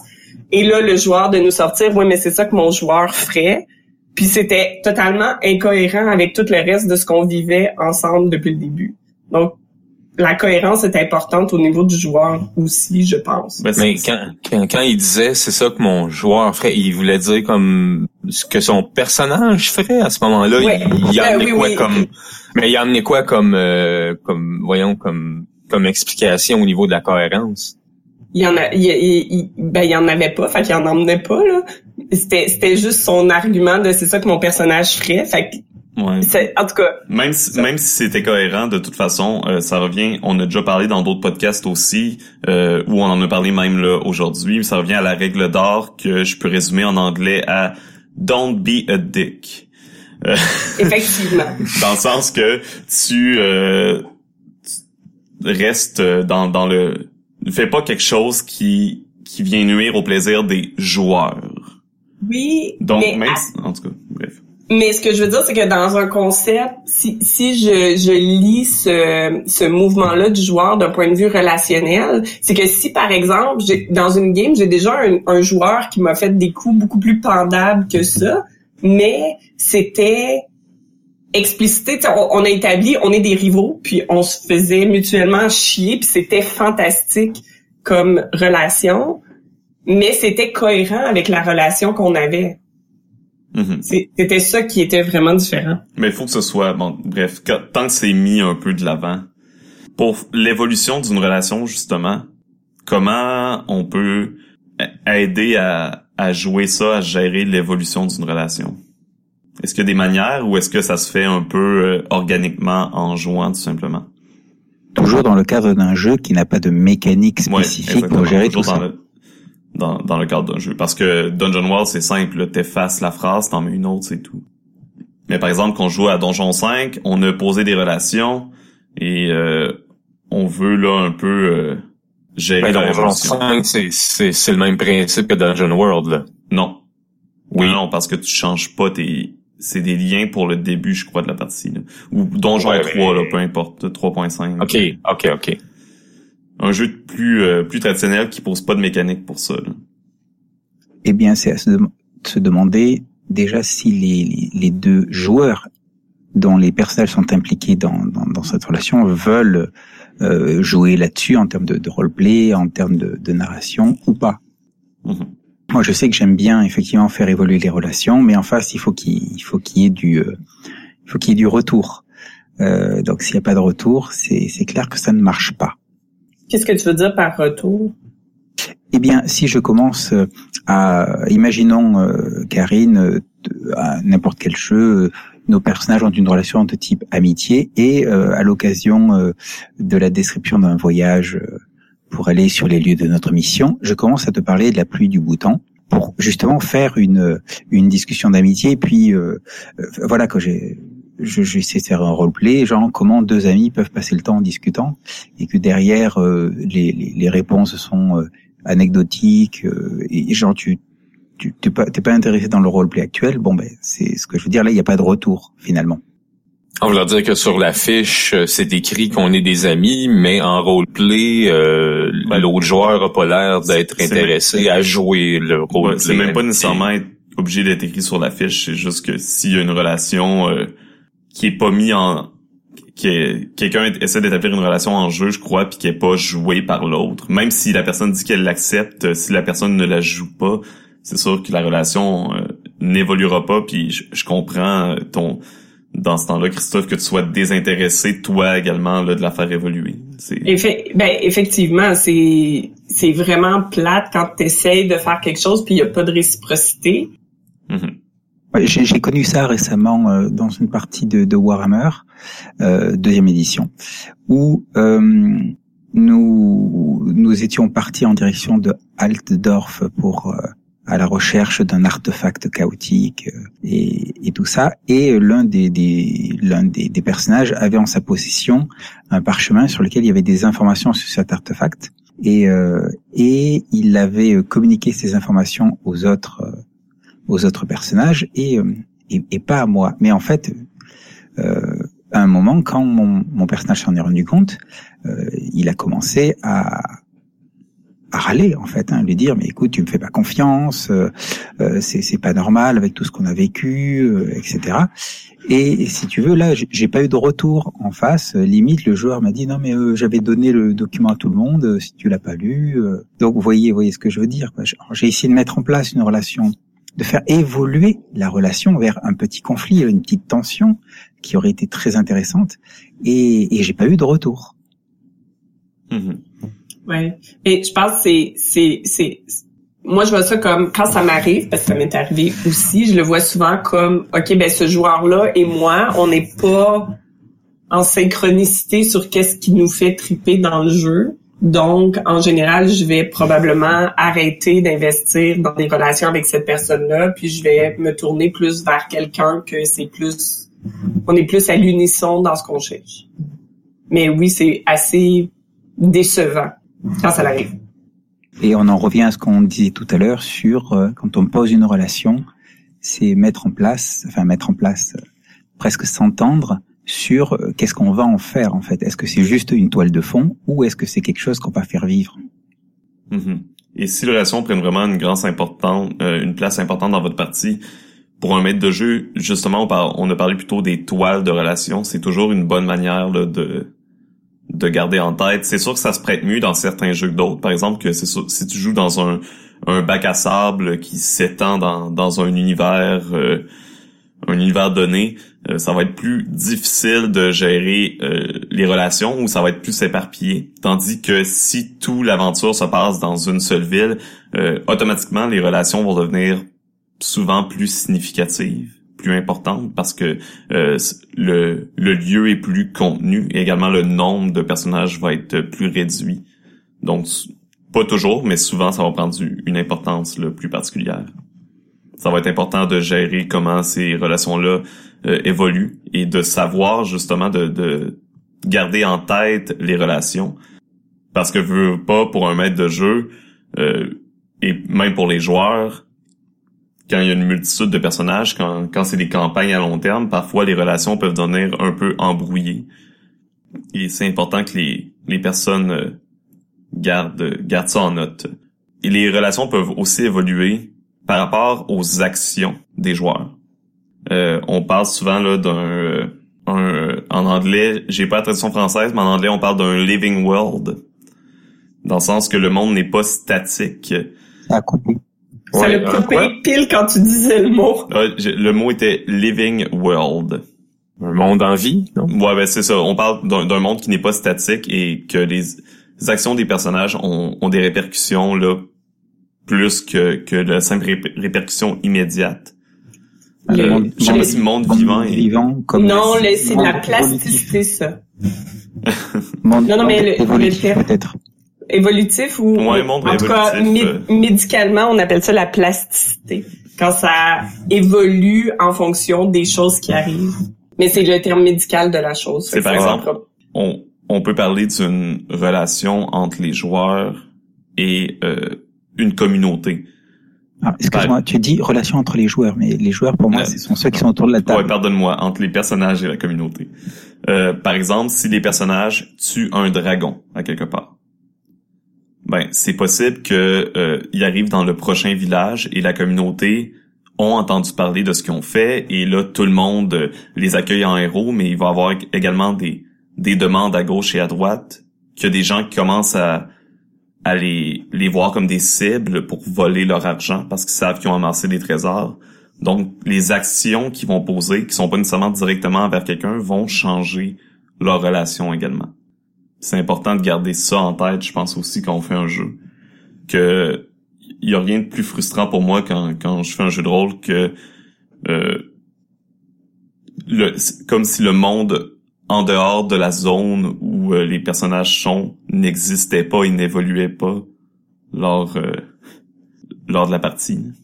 Je trouve ça toujours dommage parce que je trouve que c'est des éléments vraiment intéressants dans le sens que tu peux tu peux mettre à un moment donné un village où ils ont zéro entendu parler de vous, puis ça crée des dynamiques vraiment intéressantes de mais pourquoi eux ont pas entendu parler de nous? Puis là ça crée des dynamiques intéressantes, mais il faut que ce soit intentionnel et pas juste un oubli parce que ouais, je, suis pas clair dans mon propos hein. Non, Ben continue, tu l'avais pas fini ton propos. ouais, j'ai comme arrêté au milieu de ma phrase, puis je me suis rendu compte que je savais pas comment la finir. Mais, euh... Je savais pas comment conclure ta phrase. Ouais, mais euh, Karine, euh, nous autres, dans la partie qu'on fait présentement de level 0, on a ce, ce problème-là. Euh, notre groupe a un, un nom euh, qui est assez connu, mais quand on est arrivé dans des zones où est-ce qu'on on n'avait jamais été, plus remote, des choses comme ça, le monde avait entendu parler de nous, euh, sauf que dans certaines zones, euh, il y avait du monde qui avait vraiment déformé un peu nos, nos, nos actions. Et dans, et dans d'autres zones, c'était plutôt un autre groupe s'était fait déjà passer pour nous. Fait que là, personne pensait nous croyait qu'on était le vrai groupe. sais, fait que ça a créé des interactions super intéressantes du fait que le, la, la, distance euh, fait qu'à un moment donné, les histoires changent. Puis selon la direction que ça avait pris, euh, ça change aussi la, la, dynamique. Puis ça l'a changé en même temps la dynamique de comment on réagissait en arrivant dans ces auberges-là, en arrivant dans ces villages-là, euh, comment on, on, offrait nos services ou, ou whatever. Parce que euh, dans un cas où est-ce que on avait eu une mauvaise réputation, ben là, il fallait on se présentait d'une autre façon. Dans l'autre place, ben on, on a essayé de de, de, de, de prouver que c'était vraiment nous, etc. Mhm. Fait que ça, ça crée des, des, des trucs, puis ça a aussi ça a changé un peu la, la façon euh, d'interagir dans le groupe, etc. Puis de, de voir aussi euh, de jusque dans un certain point comment communiquer ce qu'on fait euh, pour que pour euh, que c'est comme pour pas perdre la face, pour pas perdre notre réputation, notre bonne réputation ou mauvaise selon euh, le groupe que tu veux jouer, mais y a, ça, ça, ça, a aussi un impact. C'est ça, c'est le principe qui est important pour moi dans n'importe quel jeu de rôle d'action et conséquences. Là. Oui, mais en fait, ce que ce qu'on dit, c'est qu'il y a aussi une relation avec l'univers. Ben, c'est c'est surtout ce que je veux dire par rapport à l'action, c'est surtout que les actions que tu vas poser qui sont pas nécessairement directement en lien avec une personne avec qui tu as une relation peut quand même changer ces relations-là également. Oui.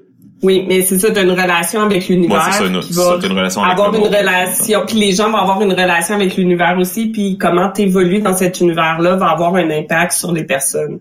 C'est le concept de réputation. Tu peux avoir une relation déjà de base avec un avec un personnage non joueur que tu n'as jamais vu en tant que personnage à cause justement d'une réputation.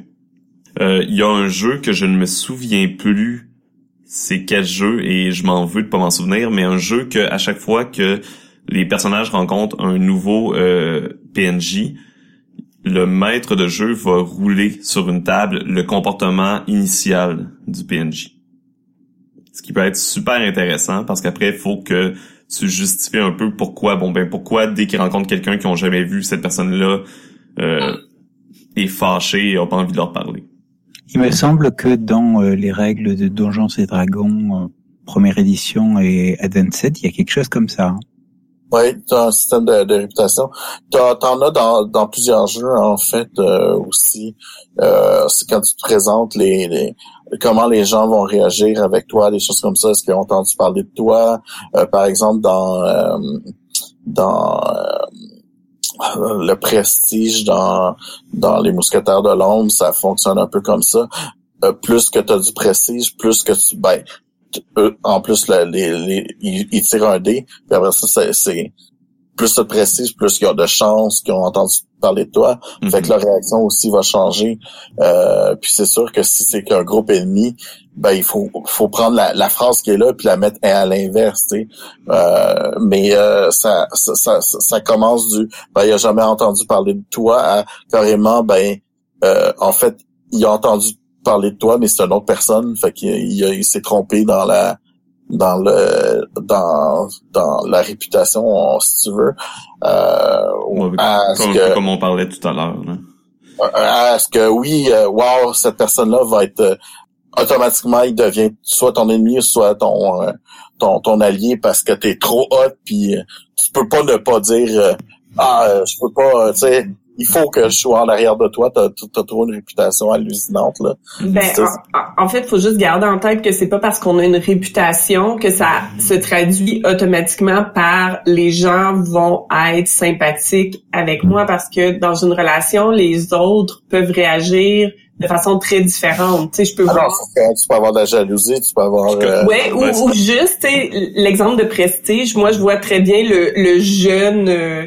je sais pas socialiste qui débarque puis qui dit oh mais dans le fond toi tu t'es une menace pour la société parce que tu contribues à faire que le système reste dans ce carcan oppressif comme ça. Puis dans le fond il t'aime pas puis il est hostile envers toi à cause de ça. Ou certains traits de caractère que t'as euh, vont même si c'est des traits positifs que la majorité des gens vont être heureux avec ça euh, que cette personne-là, en fait, va réagir de façon très négative à ce que tu aies mhm. ces éléments-là. Je pensais à, à Blades in the Dark. Dans Blades in the Dark, à chaque fois que tu fais une mission, elle va avoir un impact négatif sur une faction dans la ville et un impact euh, positif sur une autre faction.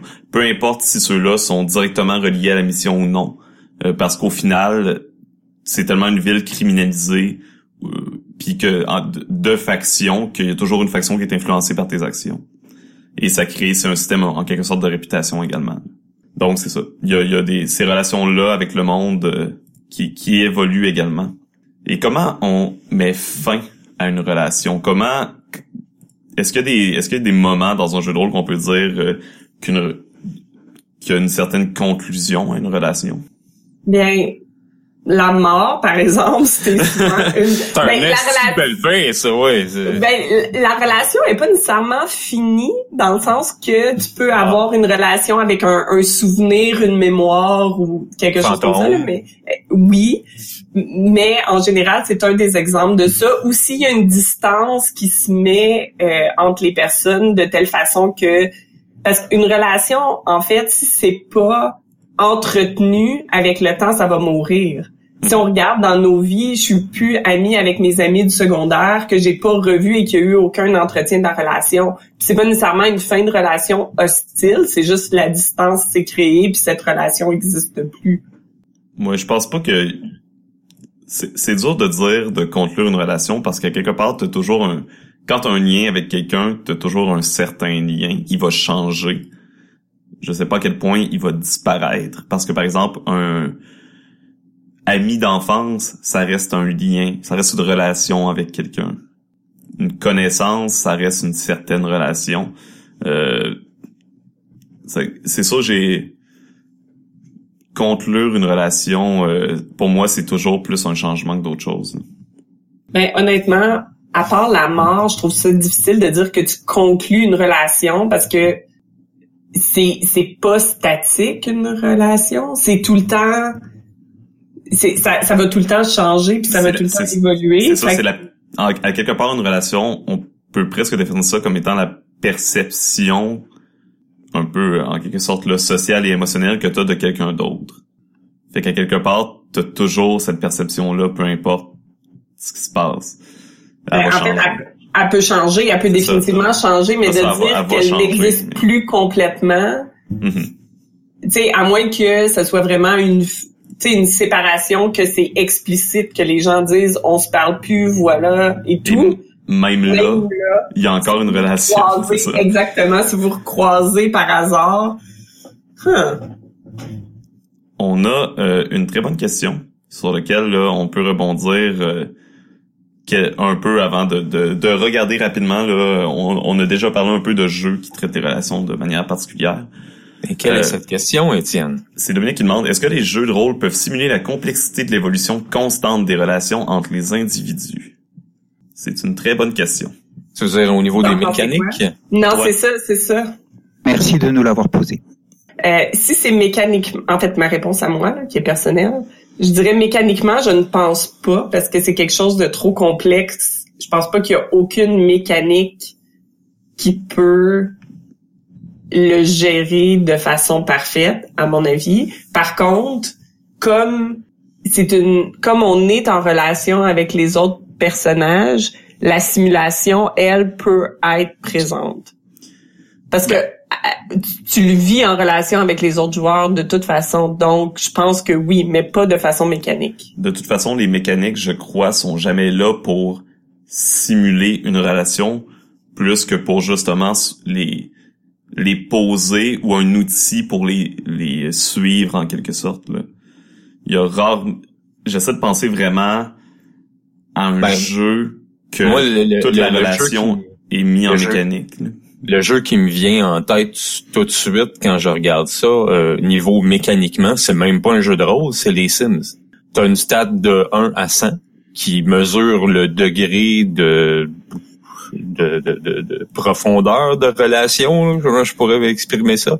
Puis ensuite, est-ce que c'est une relation amitié, est-ce que c'est une relation euh, collègue, c'est une relation amoureuse? Ce serait le genre de mécanique qu'on pourrait introduire dans un jeu de rôle, mais j'ai jamais vu ça dans un jeu de rôle sur table jusqu'à date. Mais le problème, à mon avis, c'est que cette statistique-là, elle, elle change tout le temps. Fait c'est comme si ce chiffre-là change de façon constante, puis t'as pas toujours à 100% le contrôle dessus. Parce que c'est comme ça une relation, on n'a pas le contrôle de ça à 100%. Fait qu'il y ait quelque chose qui le symbolise, ça se peut, mais c'est pas une stimulation au niveau de la règle. Puis en fait, c'est pour ça que je trouve que les relations dans les jeux de rôle, c'est souvent perçu de façon complexe, parce que oui, c'est complexe des relations, mais tu sais, euh, il y a quelqu'un qui a mis est-ce qu'on peut simuler par des règles? Des relations, c'est très difficile, sauf qu'en même temps, dans les jeux de rôle, il y a beaucoup de jeux de rôle qui essayent de simuler le combat par des règles. Je dis pas qu'ils arrivent, ça c'est une, autre question, mais c'est quand même ça que beaucoup de jeux font. Mais quand ça vient aux relations, oui, il y a des jeux qui essayent de simuler ou de mettre une mécanique dessus, mais ça marche plus ou moins, à mon avis. Mm-hmm. C'est, je pense, c'est plus la plupart du temps, c'est plus relayé au niveau justement des du roleplay. Pour ce qui est des relations là, euh, c'est est-ce qu'on peut avoir une relation aussi je vais rebondir un peu sur la question. Est-ce qu'on peut avoir une relation euh, qui, qui se rapproche de quelque chose de réel entre deux personnages? Je sais pas si vous comprenez ce que je veux dire. Est-ce qu'on peut vivre une relation avec là presque autant d'intensité qu'une véritable relation? Oui. À mon avis, oui, ouais. Alors, excuse-moi, euh, avant de, de, répondre à ta question, je voulais mentionner un jeu de rôle qui s'appelle Les cordes sensibles et il me semble qu'il s'approche pas mal euh, d'un concept justement de règles qui sont là pour gérer des relations à regarder. Je et à essayer. Oui, je vais prendre en note. Il y a, je pense que oui, il y a des, comme on disait, il y a des jeux de rôle qui sont vraiment faits pour simuler des relations, mais qui, pour faire vivre des, quelque chose de fort. Je pense euh, à la euh, Romance Trilogy. Trilogy euh, je m'en souviens plus c'est quoi les jeux. Breaking the Ice. il y en a deux autres. Ouais, je, je sais euh, lesquels tu veux dire. Euh, c'est euh, c'est qui déjà l'autre C'est Emily. Euh... Ouais. Ouais. Euh, je les ai pas joués, mais des jeux qui trois jeux différents qui sont faits pour simuler là, différents aspects du couple. Euh, je pense au jeu, euh, je crois que c'est un jeu belge euh, ou je crois que c'est belge ou suisse. les petites choses oubliées je crois que c'est la première fois que j'en ai entendu parler, c'était Romaric qui m'en avait parlé sur le podcast. Euh, tu reçois différentes photos, différents souvenirs, euh, puis dans le fond, c'est euh, un couple, les, deux joueurs jouent un couple qui passent sur leurs souvenirs de couple et qui vont décider à la fin si euh, ils, restent ensemble ou non, par exemple. Qui a l'air vraiment super, mais c'est c'est vraiment des des jeux là qui toutes les règles sont en place pour favoriser de, de simuler une relation qui euh, le, plus réel possible, qu'on qu'on ressente vraiment les, mêmes sentiments. C'est des jeux souvent qui euh, qui vont demander, qui vont être un peu plus difficiles. Euh, je sais pas s'il y a des vraiment des jeux qu'on pourrait dire différents, on dit Étienne, sont différents. Non, mais difficiles euh, émotionnellement souvent. Madame, votre jeu est différent. votre jeu est différent. Est-ce qu'un jeu comme Kagematsu serait différent? Euh, je sais. Ouais, ben Kagematsu, ça, c'est va chercher à te faire simuler pas nécessairement les émotions d'une relation, mais la dynamique d'une relation très spécifique. Et je crois que ça avait été un succès pour la plupart d'entre nous. Je, En tout cas, moi, c'était un succès. Les autres répondent pas, mais... mais, ben, oui, c'est un succès pour moi. Moi, j'ai beaucoup aimé, mais moi, je pense que, oui, des relations, l'intensité peut être là. C'est d'où le concept, par exemple, de spleen qu'on a déjà parlé à quelques reprises. Euh, puis moi, ça m'est arrivé dans des parties, tu sais, quand le personnage de Marc est, est, mort, par exemple dans Burning Wheel, j'ai pleuré pour de vrai. Je dis pas Mhm. nécessairement qu'il faut atteindre ce niveau-là, là, mais là, ça ça m'a affecté. Euh, puis ça dépend à ce moment-là du niveau d'immersion qu'on a, mais à mon avis, oui, ça se fait. Et je m'excuse encore, Karine. Je, je- Ah, c'est pas, c'est, c'est pas négatif que j'ai, les émotions, c'est mes amis. C'est pas grave que je vive des émotions. C'est aucunement grave. On- je m'en souviens aussi, là, on avait vu euh, dans le, le dernier concours euh, de 2017 des euh, 200 Words RPG Challenge, le jeu que t'étais les personnes dans une maison de retraite qui brûlaient leurs souvenirs puis qui perdaient la mémoire. là. Ah oui, Oui. oh mon dieu, mais ça, je, ça, je pleurais tellement ma vie à jouer à ça, mais oui. Ouais, c'est vraiment... Il y a vraiment des jeux qui sont spécifiquement faits pour euh, essayer de recréer le plus fidèlement possible une certaine émotion. C'est là on parle, c'est presque tous là, les jeux que j'ai mentionnés, c'est presque tous des jeux un peu déprimants ou euh, difficiles. Mais même là, les petites choses oubliées peut être quelque chose de très positif. Là, ça peut être on se, on se rappelle de nos souvenirs et on, on retombe doucement en amour, par exemple. Ben, ben, c'est aussi un peu déprimant, mais même perdu sous la pluie, tu vis des relations avec les autres joueurs très intenses, puis il y a une mécanique qui est, qui est mise avec ça aussi, que, à mon avis, est excellente, mais moi, dans Perdu sous la pluie, ça m'affectait quand les autres joueurs partaient. Ben, dépendamment c'était qui, là. Mais les personnes que j'étais attachée, ça, ça m'a fait quelque chose, les perdre, par exemple. Mhm. Ça fait que c'est ça. On, ça sera jamais aussi complexe qu'une véritable relation, mais je pense que, comme tu disais, Karine, ça peut nous faire vivre des moments qui prenants, qui euh, qui sont Ben- pour nous ré, qui, qui sont une réelle émotion. Ben moi je trouve que c'est aussi complexe qu'une vraie relation parce que c'est une vraie relation. Puis à mon avis, Mhm. c'est même doublement complexe parce que dans beaucoup de cas, il y a deux aspects, il y a la relation en jeu et il va y avoir la relation hors jeu. Puis c'est juste important de que les deux restent distincts ou qu'on soit conscient s'il y en a une qui commence à contaminer l'autre. Fait qu'il y a comme deux niveaux. Il y a même un niveau de complexité supplémentaire, mais à mon avis, une relation en jeu a le même niveau de complexité, peut avoir le même niveau de complexité qu'une vraie relation parce que c'est une vraie relation. Je pense que s'il y a une chose qui nous reste à traiter avant de conclure, ce serait ça. Euh, les relations en jeu par rapport aux relations hors jeu, justement que parfois euh, faut faire attention d'être capable d'avoir le recul nécessaire de séparer les deux. Malheureusement, euh, des fois c'est difficile pour certaines personnes.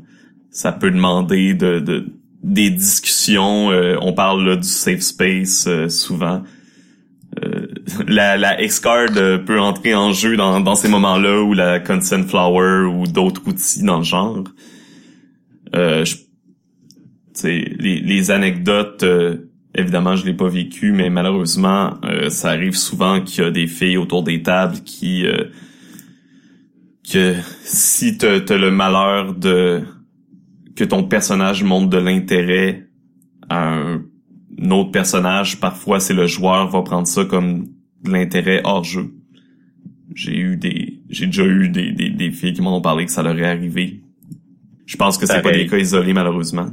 Non, pareil. Ça, ça m'est jamais arrivé, mais encore là, euh, je pense à deux, trois reprises, il y a des, il y a des femmes qui m'en ont parlé que ça, les, ça les est arrivé. Karine, est-ce Oui. que est-ce que tu as été Oui, victime? ça l'arrive. Ben, victime ou responsable. Ou responsable, je, oui. Je, je, je prends... euh, ça m'est arrivé euh, dans... Je veux dire, dans mon jeune temps, comme ça, je sonne comme si je commettais plus d'erreurs maintenant, là, mais c'est n'importe quoi. Mais euh, ça m'est arrivé euh, d'utiliser le, le jeu de rôle pour me rapprocher de certaines personnes aussi. Là. Je suis pas euh, dépourvue de... Je suis pas euh, parfaitement victime et innocente là-dedans, là. On va tout savoir. Mais, mais par exemple, mon conjoint actuel, on a, c'est par le jeu de rôle qu'on s'est connus. Puis oui, il y a eu des moments de rapprochement in-game qui ont mené à des rapprochements hors-game. Euh, Est-ce que c'était une bonne chose? Est-ce que c'est une bonne chose? Je sais pas. Mais on était consentants les deux, puis ça a bien fini. Fait Non, Ben là, dans, dans votre cas, c'est une bonne chose, j'espère. Vous ensemble, Oui. vous aimez, là, si bon. Oui, mais ce que je veux dire, c'était peut-être que c'était maladroit de notre part d'utiliser le jeu de rôle à cette fin-là. Euh, mais on s'en fout parce Ben, que ça finit bien. Là. Ouais, Puis c'était en personne consentante, mais c'est ça, oui, ça l'arrive. Mais je dirais ça l'arrive aussi à l'inverse. J'ai connu l'inverse aussi. J'ai connu euh, j'étais traitée d'une certaine façon dans un groupe. Puis quand moi et une des personnes autour de la table ont rompu, ça a changé complètement la dynamique in-game aussi. Euh, parce que pour des raisons bien évidentes ou même des amitiés. Puis je pense que ça arrive constamment, pas juste au niveau des relations amoureuses, que c'est peut-être l'exemple le plus frappant, mais au niveau d'exemples d'amitié, quand tu es fâché contre quelqu'un hors jeu, en tout cas moi je trouve ça plus difficile de, de jouer certains types de relations in-game avec cette personne-là, de, de, de mettre la barrière entre les deux. Je deviens, plus ça va, plus je deviens meilleur avec le temps, mais ça, ça demande un niveau de, de gestion de relation qui est, à mon avis, double. Mhm. C'est un c'est le concept de bleed qu'on va devoir parler. Euh, Ah, qu'on c'est va c'est pas spleen, Ah, c'est c'est bleed. ça. Ah, c'est ça que tu parlais tantôt. J'étais comme Oui, spleen, je me connais suis pas le complètement concept. bourré. Oui, oui, c'est bleed que je voulais dire. Ouais, c'est ça, le concept de bleed qu'on va sûrement parler plus longuement, qu'on va parler du jeu euh, émotionnel justement, mais euh, le fait que tes émotions de toi en tant que personne vont vont euh, en quelque sorte saigner dans le jeu, euh, vont vont s'immiscer dans le jeu, mais aussi les émotions dans le jeu vont souvent s'immiscer dans la vie réelle aussi. Donc c'est juste être capable de prendre, surtout dans des jeux là, qui vont en demander beaucoup émotionnellement, euh, parfois c'est nécessaire d'avoir une discussion après le jeu. Juste parler de ce qui s'est passé. Ah, Euh, mais pour, pour pour moi, ça, c'est, c'est, c'est une des lois primaires du jeu de rôle. Ce qui se passe en jeu de rôle et ce qui se passe en joueur dans la vraie vie, c'est deux choses complètement différentes. Mhm. Mais non, la distinction est pas toujours aussi... Ben, elle le Définitive. devrait. Je, Je- m'excuse, mais elle le devrait. Oui, mais c'est, mais je- euh, pas, je suis pas 100% d'accord avec ça. moi non, mais même c'est ça, moi non plus parce que sinon tu pourras jamais, par exemple, pour pour s'abandonner à un jeu qui va te demander plus émotionnellement, je pense que ça prend un certain investissement, ça prend un peu de déguiser cette barrière-là temporairement, je pense, ou du moins de de, de faire une ouverture. Euh, puis c'est pour ça pour moi dans dans des jeux comme ça la, la discussion après jeu est nécessaire. Mais là je pense qu'on on va essayer de pas trop en parler parce que ça on rentre complètement dans un autre sujet qui est prévu.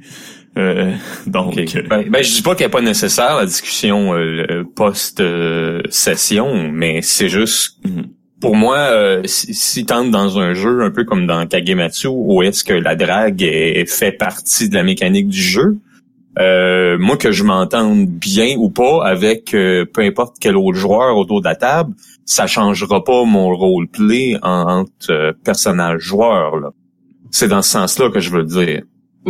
Moi, je pense que ça va le changer. Faut juste être conscient que c'est présent. exactement.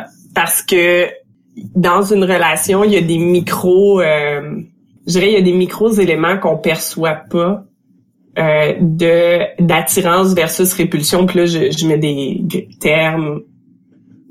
Euh, c'est très simpliste là, la façon que je suis en train de le décrire, mais par exemple, c'est clair que si une personne te fait chier, ça va te demander un effort conscient beaucoup plus grand avoir une relation d'attirance vers cette personne-là in-game que si cette personne-là, si t'as pas cette répulsion-là envers cette personne-là.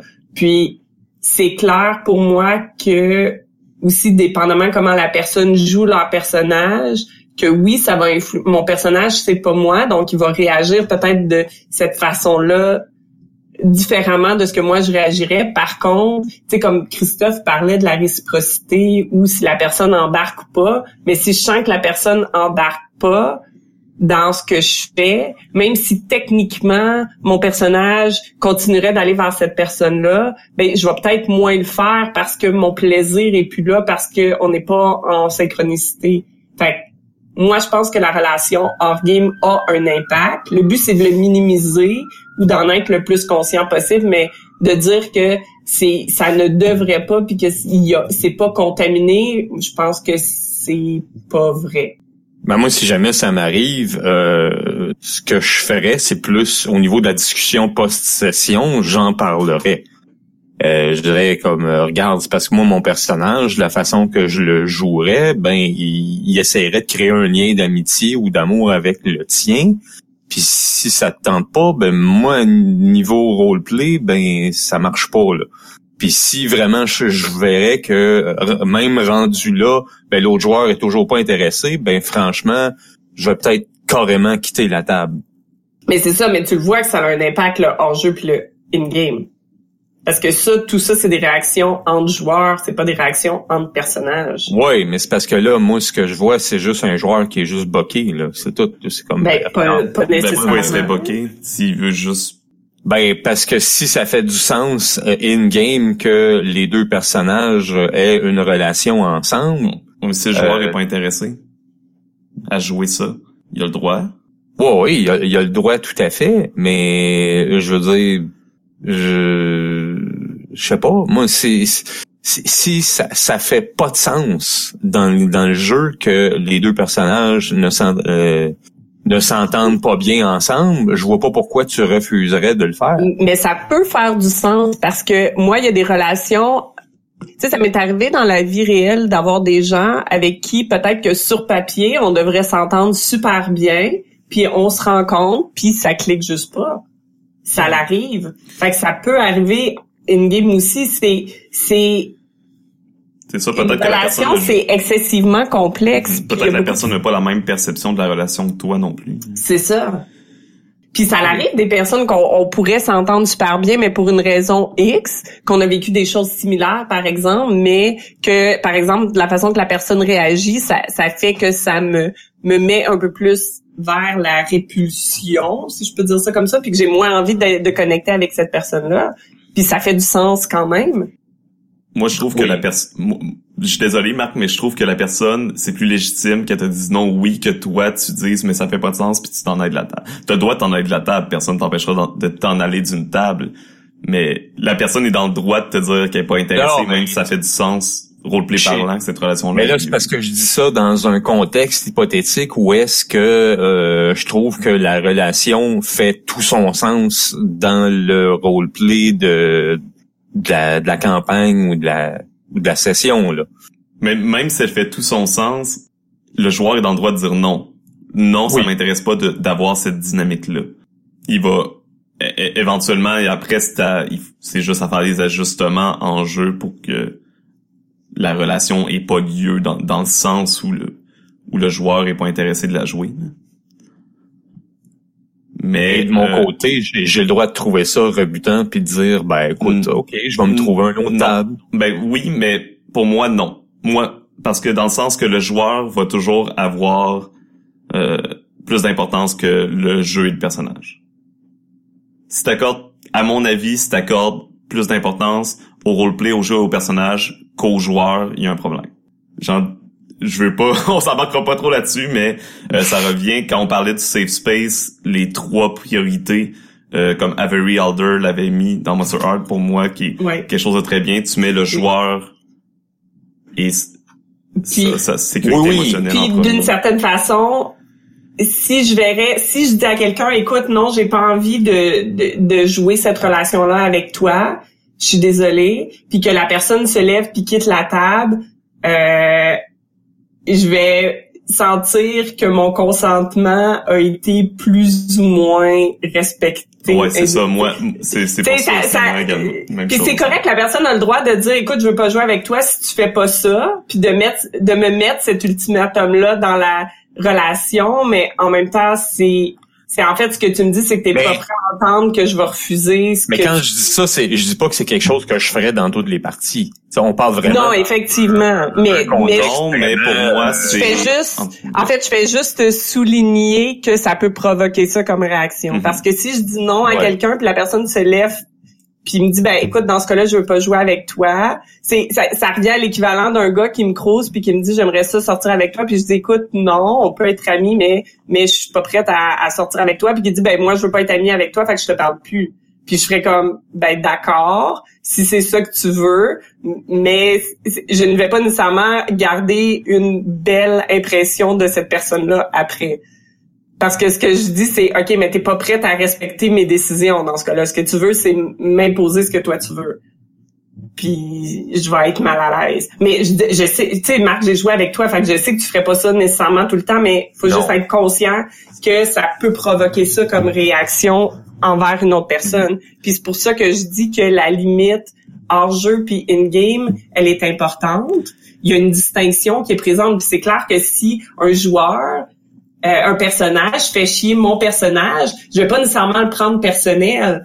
Si c'est explicité puis tout ça, puis c'est consenti et tout, fait que s'il y a de la discussion, ça va bien se passer. Faut juste être conscient que ça peut avoir une influence. Ça. Toujours. Écoutez notre podcast de Safe Space, appliquez Oui. tout ça en premier. Ensuite, écoutez celui des relations, puis appliquez ça après.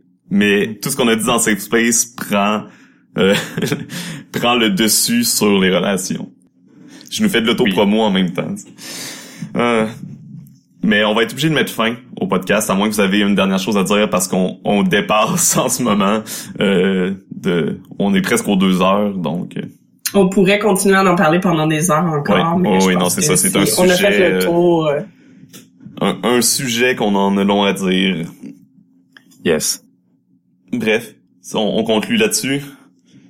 Oui. Donc, Allez. merci. Merci tout le monde qui était euh, dans le public euh, sur Discord. Merci aux auditeurs qui vont nous écouter en, en rediffusion euh, par podcast.